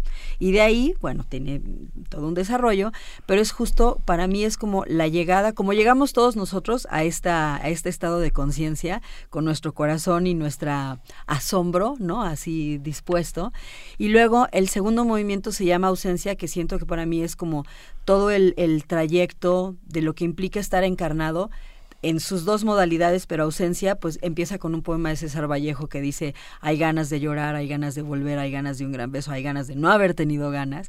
Y por ahí nos vamos por un pro- con un poema de Retamar que dice, bueno, nosotros los sobrevivientes, ¿a quién debemos la sobrevida? Y, ¿sabes? Y luego viene este fragmento que te digo de ausencia de Nestrosa, que dice, este, la ausencia es la otra cara del olvido, ¿no? Luego sigue un tercer movimiento con, con prácticamente este, mujeres en este tercer movimiento que se llama Hechicera, que empieza con Olga Orozco diciendo, eh, los refugios más bellos, los lugares más profundos son lugares en los que nadie me acompaña, etcétera, etcétera. Y luego viene un cuarto movimiento que, que es el que es, es una lectura eh, de este libro de El infinito en la palma de la mano de Giaconda Belli, que es un poco esta cosa de cómo llega, co- como la pare- el hombre, la mujer y cómo aterrizan y cómo el conoce en el jardín y van nombrando las cosas y cómo el hombre como que eh, está feliz en su jardín y ella está como queriendo saberlo todo, ¿sabes? Y luego viene el último, el último movimiento que habla ya como, como es un poema de Yaconda que se, que se llama Fruta Madura y que es un poco este asunto de, bueno, ya, ya habiendo acomodado la experiencia de la vida, porque yo siento que también me refleja un poco en este punto de mi vida que tengo 44 años, que dices, bueno, ya pasaron cosas, unas, unas fueron muy sorprendentes, otras tantas no son como lo pensabas y sin embargo queremos seguir asombrándonos y sí el ruido de la lluvia nos conmueve y nos asusta y este y vas por la vida todavía buscando qué puede ser emocionante O sea, y asombroso. lu- luminosa es como un espectro que te poseyó, de alguna forma. Pues por eso les digo que La sí criatura. es la Sí, criatura, es ¿eh? criatura, la criatura sí. está ahí pasando. ¿Desde cuándo? ¿En qué momento empezó lo empezamos a, trabajar, atormentarte? lo empezamos a trabajar a principios de año, en enero. Porque si hay como una cosa de exorcismo en todo esto que cuentas. De te- conjuro. De conjuro, de exorcismo, ven, de les dije, era catarsis. muy hippie lo que les estaba diciendo, pero es Pero verdad. no es muy hippie. O, No, es o- o completamente todos somos muy hippie. hippies. Qué bueno que Eh, todos completamente somos muy hippie, Pero así es el proceso de creación. De pronto te empieza a desbordar Claro. una idea y dices, pues o lo cuento o reviento. O empiezas de una manera y nunca sabes cómo va a terminar. Ah, bueno, Los personajes siempre. toman vida propia, que es lo mismo que pasa con la música y con las Y sí. interpretaciones. Y sí. ¿Nos vas a regalar en el bosque? Bueno, ahora les to- eh, exacto, A como eh, fíjense, porque Fíjense. finalmente la luminosa, pues mañana vamos a hacer la primera lectura y viene el concierto en diciembre y el año que entra tenemos toda la intención de grabarlo y hacer una presentación súper bonita del disco en un catálogo bellísimo con los cuadros de Lore, pero todo esto es a futuro, lo cual quiere decir que no tengo una propia grabación del proyecto de Luminosa. Sin embargo, les traigo a compartir un proyecto que en este momento está sucediendo, eh, que lo tenemos trepado en la, en la plataforma de Fondeadora. Es un trío que se llama Lig Trío. Estamos haciendo eh, canciones de los compositores, cantautores contemporáneos. Y En el Bosque es una de las canciones, de hecho es la que le va a dar título al disco de, del Lig Trío. Y es este pues el proyecto que tenemos en Fondeadora. Y si quieren, me encantaría compartirles Sí, eso. ¿de quién es? ¿En el bosque? En el bosque es de una joven compositora, se llama Laura Murcia. Y este, y bueno, es una canción bellísima y el trío somos Luis Miguel Costero, que es, eh, digamos, la dotación es percusión, que Luis Miguel toca el cajón, la tabla hindú, Juan José López, que es un tremendo guitarrista, y yo estoy en el piano y cantando, y bueno, quería compartirles esa música. Venga, Iraida Noriega, Lip Trío, en el bosque.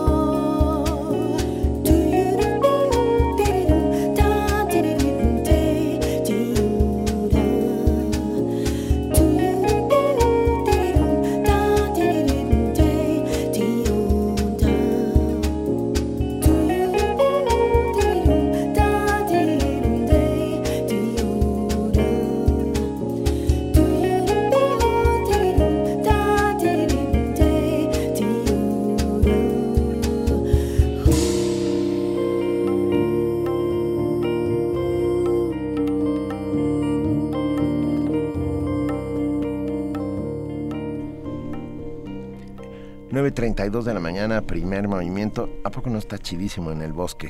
Con Iraida Noriega. y su Ma-. Mándenos decir algo, díganle algo a ella. Tenemos, tenemos aquí ya la página de Fondeadora donde pueden apoyar al proyecto League Trio. Lo vamos a compartir en nuestras redes sociales, en, en Twitter, en arroba PMovimiento. Si se meten, en un momento ya va a estar ahí cómo pueden apoyar proyectos como este, que tienen una alternativa cultural bellísima. Eh, pensando en, en Trio y también pensando en Luminosa. sobre todo, acuerdo. me quedé pensando en, en la pluralidad de voces que uno puede encontrar en este tipo de proyectos. ¿no? En Lick Trio es un grupo que todos están participando y en el caso de Luminosa son muchísimos los autores que también están dentro de la música, dentro de todo el proceso creativo. ¿A quién entonces, por ejemplo, pertenece Luminosa? Cuando son tantas las voces que están ahí adentro, o pertenece a todos. Pues yo, de entrada la ofrenda es abierta, o sea, ¿sabes? No es esta cosa de, bueno, para ti sí, para ti no. porque, o sea, por ejemplo, si tú oyes banda, la verdad no te alcanza. O sea, no. Yo creo que la ofrenda de uno es abierta y en la mesa y a quien la quiera abrazar Claro. desde el lugar que la quieran abrazar. Cualquiera puede, mañana cuesta la entrada. a- Bueno, a sí, y les voy, a, les voy a explicar. Cuesta la entrada y cuesta porque mañana es el último concierto de una serie de conciertos que empezaron este año, que su intención es recaudar fondos para un libro que está haciendo Antonio Malacara, que se llama El, el Atlas del Jazz en México. Entonces, este es un libro que llevan un año... Estuvo aquí con nosotros. Entonces sí, ya sí. saben de qué les estoy Sí. hablando. Bueno, entonces nosotros, le- la comunidad jazzística se ha sumado, bueno, y, ta- y también este, de la, la- porque el ciclo se llama de la poesía al jazz, al jazz a la poesía. Entonces han sido una serie de conciertos para recaudar fondos. El de mañana es el último concierto recaudador y sin embargo el ciclo, el ciclo ha sido tan exitoso que le van a seguir. O sea, ya gustó tanto tener esta cosa cada mes, mes y medio de música y poesía, jazz y poesía, que esto va a continuar en Fundación Sebastián, pero el de mañana cuesta 100 pesos, que es realmente bien leve, o sea, 100 pesos vas y te los gastas en unos tabacos y un par de chelas, ¿no?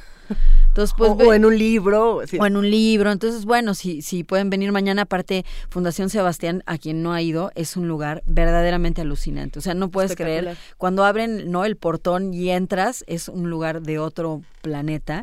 Y, y ahí es donde va a suceder todo. Está la exposición de Lorena, vamos a hacer el concierto de Luminosa y con sus 100 pesos apoyan eh, al- a, la, a la maquila, al, ¿no? La, la edición de este disco, el Atlas del Jazz en México. Tengo la sensación, Iraida, de que tu vida es como luminosa.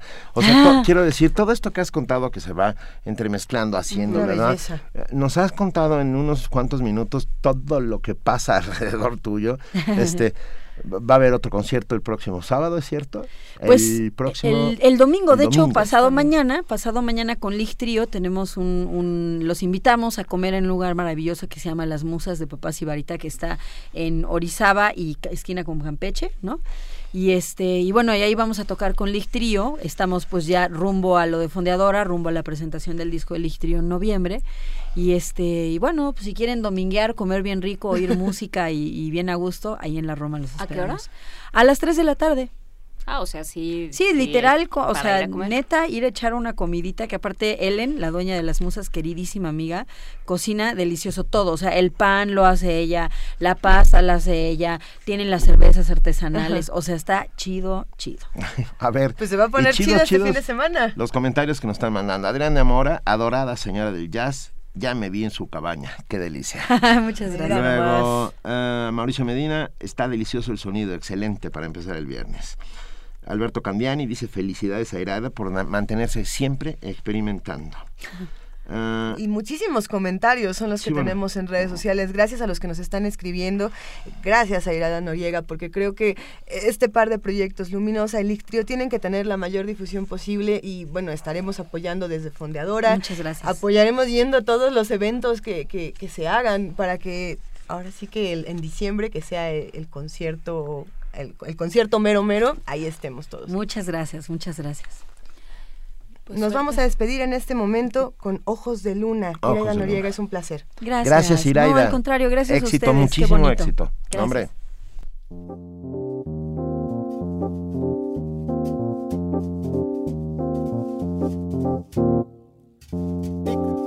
Tek, cretina top. Tek, digana. Tek,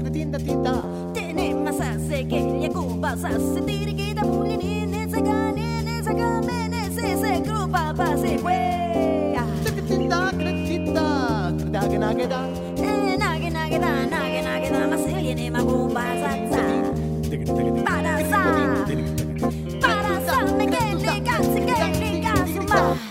Tengo los ojos de luna, perdí mi reflejo, también los senderos.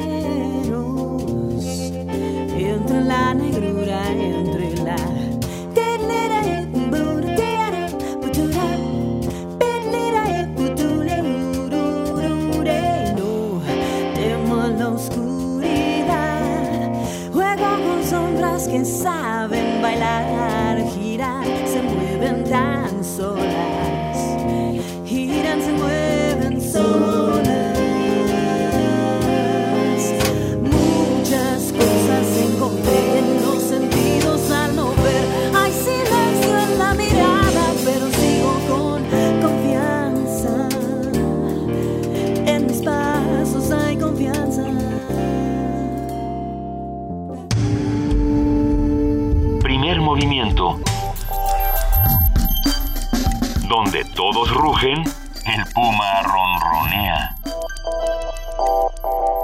9.39 de la mañana. No hemos contado que nos vamos al Festival Internacional Cervantino. Que no, para... Nos que no vamos los- la próxima semana, Que ¿cómo no de los que vaya a no? agarrar de sorpresa. Sí, no, bueno, vamos a... Nos, nos vamos Sí, con- ya nos- ya. ¿Conoces ese libro que se llama Papá escapó con el circo? Exacto. Así, no, vamos a escapar En con este el caso circo. somos el circo. Estaremos transmitiendo jueves y viernes desde el Festival Internacional Cervantino, desde la ciudad de Guanajuato. Si ustedes no creen que existimos, pueden acercarse hasta el festival y vernos en vivo y, en, y a todo color. Ahí andaremos. A nosotros sí nos puede alimentar, no es como en el zoológico. A En este caso sí aceptamos, aceptamos comida. leones. Recibimos cacahuates, Reci- recibimos desayunitos, siempre, siempre, con todo entusiasmo. No, realmente va a ser una muy bonita experiencia lo que vamos a hacer en Claro el que sí, recuerden, jueves y viernes desde el Festival Internacional Cervantino, primer movimiento. Va, va a estar muy Si lo logramos, porque ha sido una operación logística que ni el desembarco en Normandía, ¿eh? No, no se lo pueden perder, así como no se pueden perder todo lo que está ocurriendo en el Museo Universitario del Chopo. Para contarnos qué es lo que pasa, por ejemplo, con el ensayo museográfico Río de Gustavo Artigas, se encuentra en la línea Livier Lara, coordinadora de exposiciones de este museo. ¿Cómo estás, Livier? Muy bien, muchas gracias. Buenos días, ¿cómo están ustedes? Pues con mucho gusto de escucharte, con muchas ganas de saber todo lo que está haciendo el Museo del Chopo a- al norte de nuestra ciudad. Sí, pues muy contentos de presentar ahora esta exposición. Eh, como bien dices, es un ensayo museográfico. Se llama Río, eh, presenta a Gustavo Artigas. Bueno, Gustavo es un artista mexicano contemporáneo con una trayectoria pues muy importante ya, eh, tiene muchos años de experiencia y su búsqueda en general pues se ha enfocado sobre todo a las conductas humanas, a las relaciones sociales y mucho tiene que ver también con el juego. Entonces, esta pieza que nos en el correo, eh, lo que intenta hacer es un recorrido por la noción del relajo como tal. Eh, él, él está trabajando a partir de un texto de Jorge Portilla que se llama Fenomenología del Relajo. Y en ese texto el autor propone que, que cuando estamos en una, en una condición de tensión social, en una crisis, en un momento álgido, de repente la naturaleza, y sobre todo muy en el contexto México, es eh, propiciar que un elemento detona la carcajada, el relajo, ¿no? Y entonces esto rompe la solemnidad del momento y, y nos invita como a dispersarnos un poco, ¿no? Como que esa es un poco la estrategia de, de la conducta social en grupo. A ver, a ver, a ver, fenomenología del relajo, de, de quién, dónde lo vamos a conseguir. También eso es importante leerlo, ¿cómo no? Claro, sí es. Bueno, Jorge Portilla, Sí. ese fue eh, su libro, bueno, el último libro que publicó en, en el 66. Sí. Eh, bueno, él fue miembro del grupo Hiperión, entonces, eh, pues es una referencia interesante que Gustavo retoma. Pero Gustavo, como precisamente pues en, en su característica darle la vuelta a las cosas, ¿no? Él, él siempre como ante las reglas del juego, él propone una alternativa. Y entonces él dice, bueno, efectivamente, la pachanga y la fiesta nos lleva a la dispersión, pero hay un momento de esa dispersión en el que se retoma la cohesión social, ¿no? Y que se, se regresa un poco al orden dentro de este de esta pachanga y ese momento lo conocemos todos sucede en la pista de baile. Claro. Entonces, Gustavo Artigas Nos estás convenciendo, ¿eh? Sí, ¿a poco no lo hemos Sí, vivido sí, todo? sí. Sí, cómo no, cómo no. Entonces, pues en ese momento de pachangón en el que nos organizamos en fila para bailar, para bailar el clásico disco samba. Híjole, o sea, eh, estamos en fiesta de 15 años o en boda. Ok, ok, ok. Exacto, todos hemos pasado por ahí, por una fiesta de 15 años, por una boda, y justamente Gustavo pues trae todos estos elementos de, de que conocemos, que son este, tan cotidianos y tan divertidos, los trae a- aquí a la Helen Escobedo para pues que en este recorrido, como les decía, pues experimentemos esta sensación del relajo visto desde la mirada del arte, del arte contemporáneo y de él como artista visual. Y este relajo nos va a ayudar también a combatir eh, el horror y la violencia que estamos viviendo actualmente en nuestro país. Pues sí, es de alguna manera es ese contrapunto, ¿no? Que Claro. me parece nos mantiene en la congruencia, en la coherencia, ¿no? Necesitamos ese otro lado, de repente, de, de, de desaforarnos un poco, ¿no? De soltar. Y bueno, pues qué mejor pista musical que Disco Samba de Two Man Sound, que es eh, el audio que integra Gustavo en esta pieza y pues sobre el que se desarrolla todo esto de lo tropical, el carnaval, la fiesta.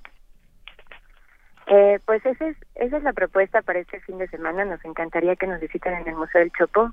Ahora sí que vengan a, a divertirse un rato, a bailar. Ok, ¿a partir de qué horas? Eh, el día de hoy vamos a, a cerrar a partir de las 3 de la tarde, pero mañana desde las 11 y hasta las 7 de la noche, igual el domingo, los esperamos por ahí. Excelente, nos daremos una vuelta. Eh, Livier, ¿tú qué piensas, eh, ya para despedirnos, de, de precisamente el arte como una válvula de escape? Pues yo creo que es indispensable porque de otra manera dejaríamos de ser humanos, ¿no? Eso es lo que nos hace eh, en todo momento re- retomar el niño interno, ¿no? El sentido de alegría por la vida. Eh, que si no podemos cambiar al mundo, al menos podemos regalarle una sonrisa para que No, ese sea nuestro aporte. No, bueno, si no podemos as- cambiar el mundo, que el mundo no nos cambie a nosotros, pues. Claro, esa es una, es una, muy buena reflexión. ¿no? Venga. Que no dejemos que se nos acabe la alegría. Exactamente. Y entonces, muchas gracias, Livier Al contrario, gracias Lara, a ustedes. coordinadora de exposiciones del Museo del Chopo. Vamos todos al Museo del Chopo a partir de mañana, porque hoy a las 3 de la tarde cerrará, supongo que por las manifestaciones del 2 de octubre.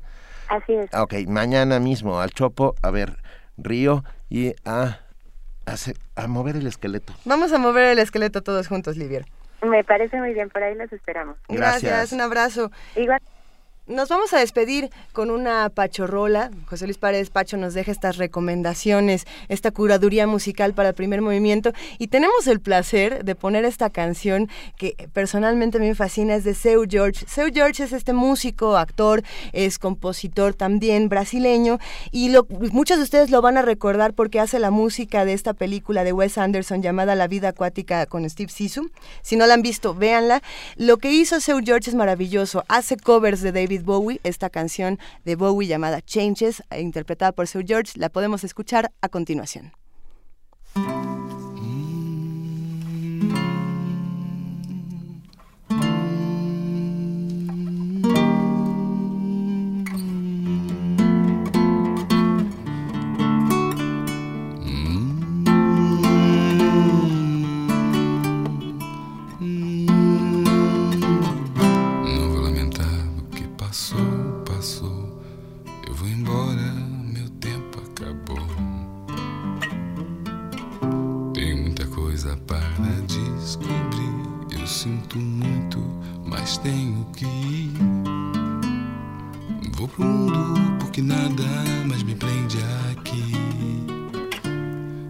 Final do show. E não fique magoado porque vou partir. É só o jeito que eu sou. Ch -ch -ch -ch Changes lá. Vem meu trem, vem meu trem. Tô saindo fora porque vou me dar bem. Ch -ch -ch -ch Changes lá. Vem meu trem, vem meu trem. Sei que tá na hora e eu vou me dar bem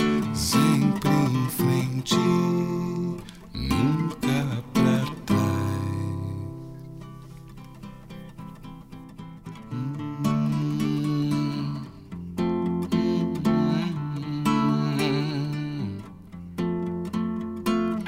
Não é por nada não, mas vou me divertir enquanto a vida assim permitir. Só procurar fazer amigos do bem, se precisar ajudar também.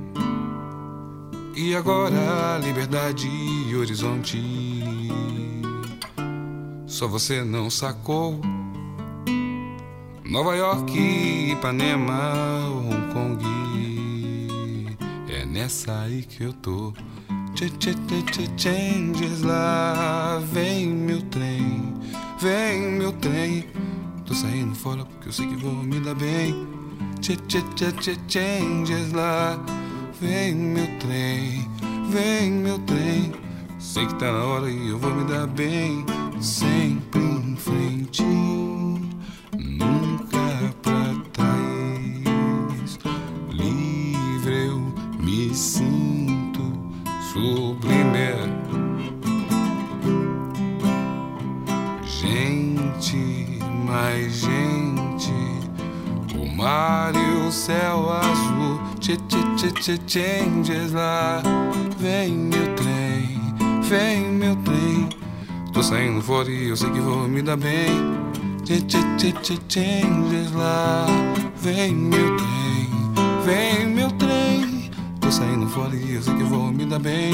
Sempre em frente,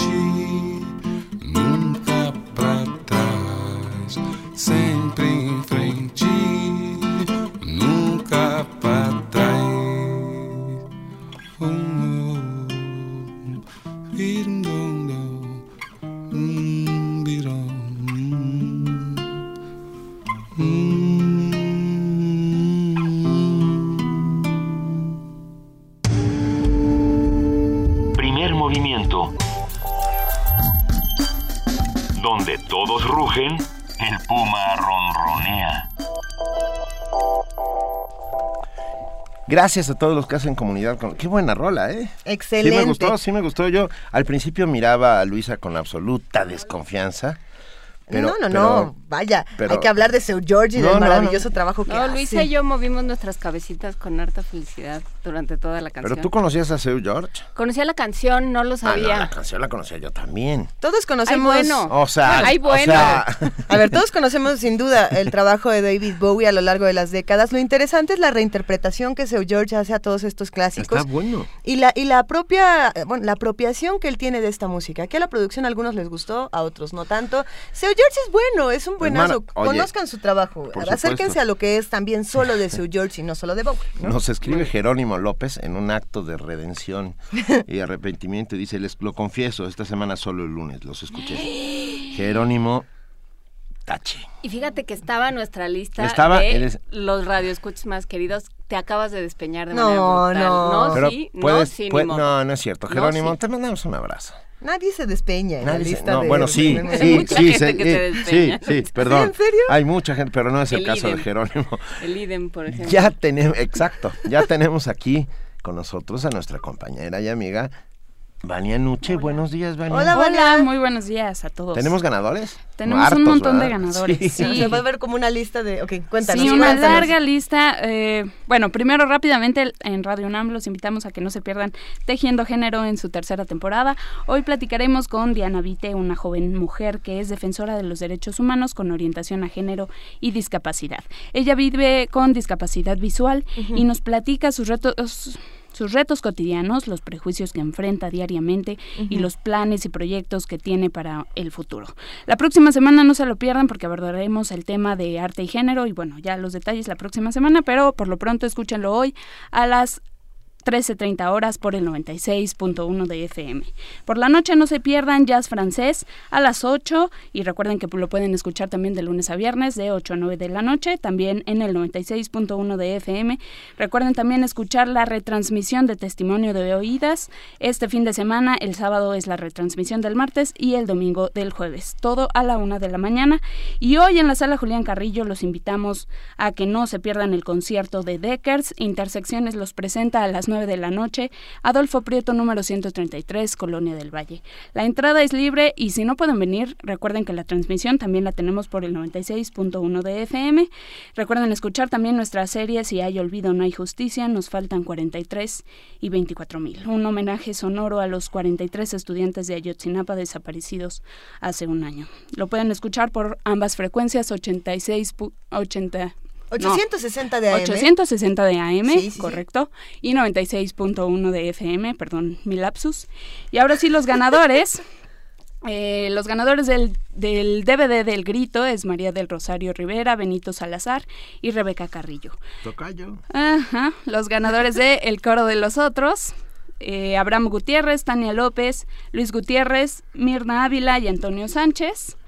Y para la función de El Manantial de los Santos, Luis Octavio López, Alejo Infante, Nabor Garrido, uh, Amesari y Gabriel del Corral. Ellos se van el domingo a las 18 horas y Luis Javier Barroso Ibarra para el viernes. Quedan nueve pases dobles para el viernes, hoy, a las 20 horas. Si los quieren, pues escriban a Twitter con nombre y eh, correo electrónico. Y las cortesías de teatro para teatro de sordos.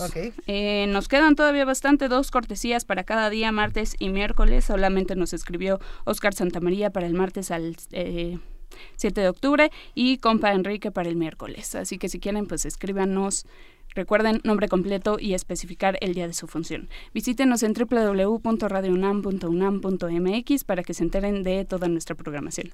Que tengan todos excelente fin de semana. Vania, Vania, no te vayas todavía. Oye, cuéntanos, los que tienen que recoger sus premios, su caja mágica, su libro, ¿han venido aquí a Radio UNAM o todavía nos quedaron varios por ahí? Ah, quedan pues los que han ido saliendo últimamente, pero los que tenían dos semanas hace un mes, pues ya olviden sus regalos porque ya se fueron a la caja mágica. ya se fueron a la caja mágica. Ok. Concursen para la caja mágica. Exactamente, y, vengan a recuperarlos. y los que no, recuerden de lunes a viernes de 11 a 3 de la tarde o 5 a 7 de la tarde en Extensión Cultural con una identificación. La caja mágica es en información o en producción de 11 a 3 de la tarde. Muchas gracias, Vania gracias, Buen día. Buen día, Vania. Querida Juana Inés de ESA, hoy es viernes pero el lunes arrancamos de nuevo. Yo insisto en que la producción tendría que ponernos la, la obertura de Guillermo Tell para este último jalón porque vamos todos corriendo. la, la puedo chiflar? Muy bien, Benito, adelante. No, perfecto, no, olvídalo.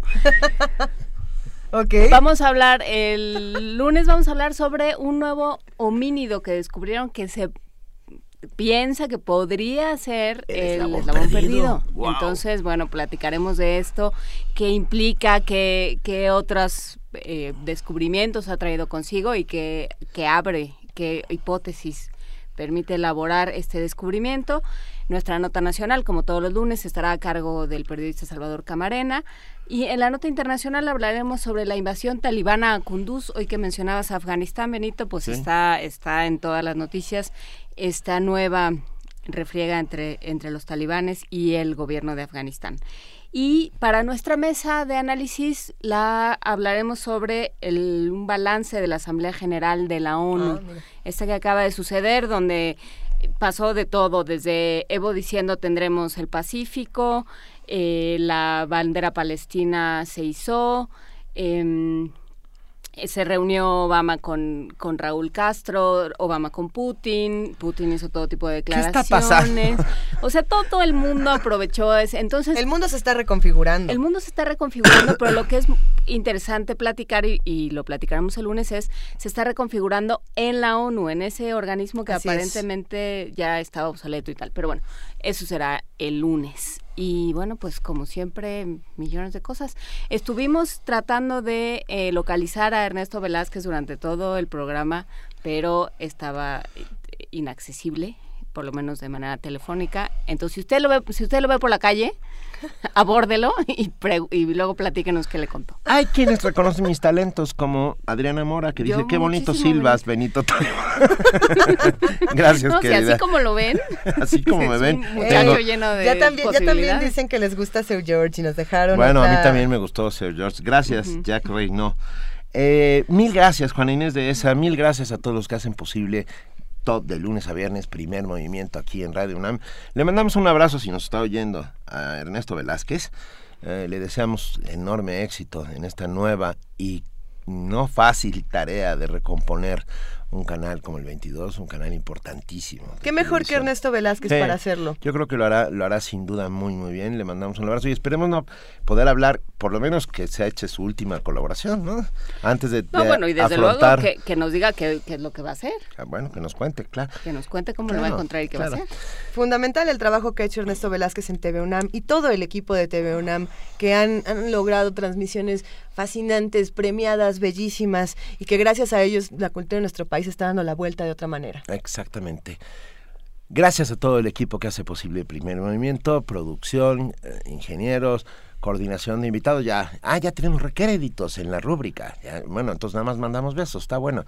Gracias, Luisa Iglesias. Gracias, querido Benito Taibo. Buen fin de semana para todos. Nosotros no olvidamos este 2 de octubre. Esto fue Primer Movimiento. El mundo desde la universidad.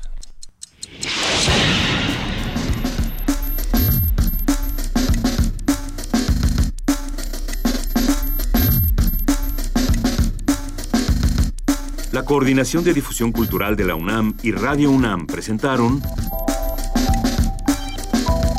Primer Movimiento. El mundo desde la universidad.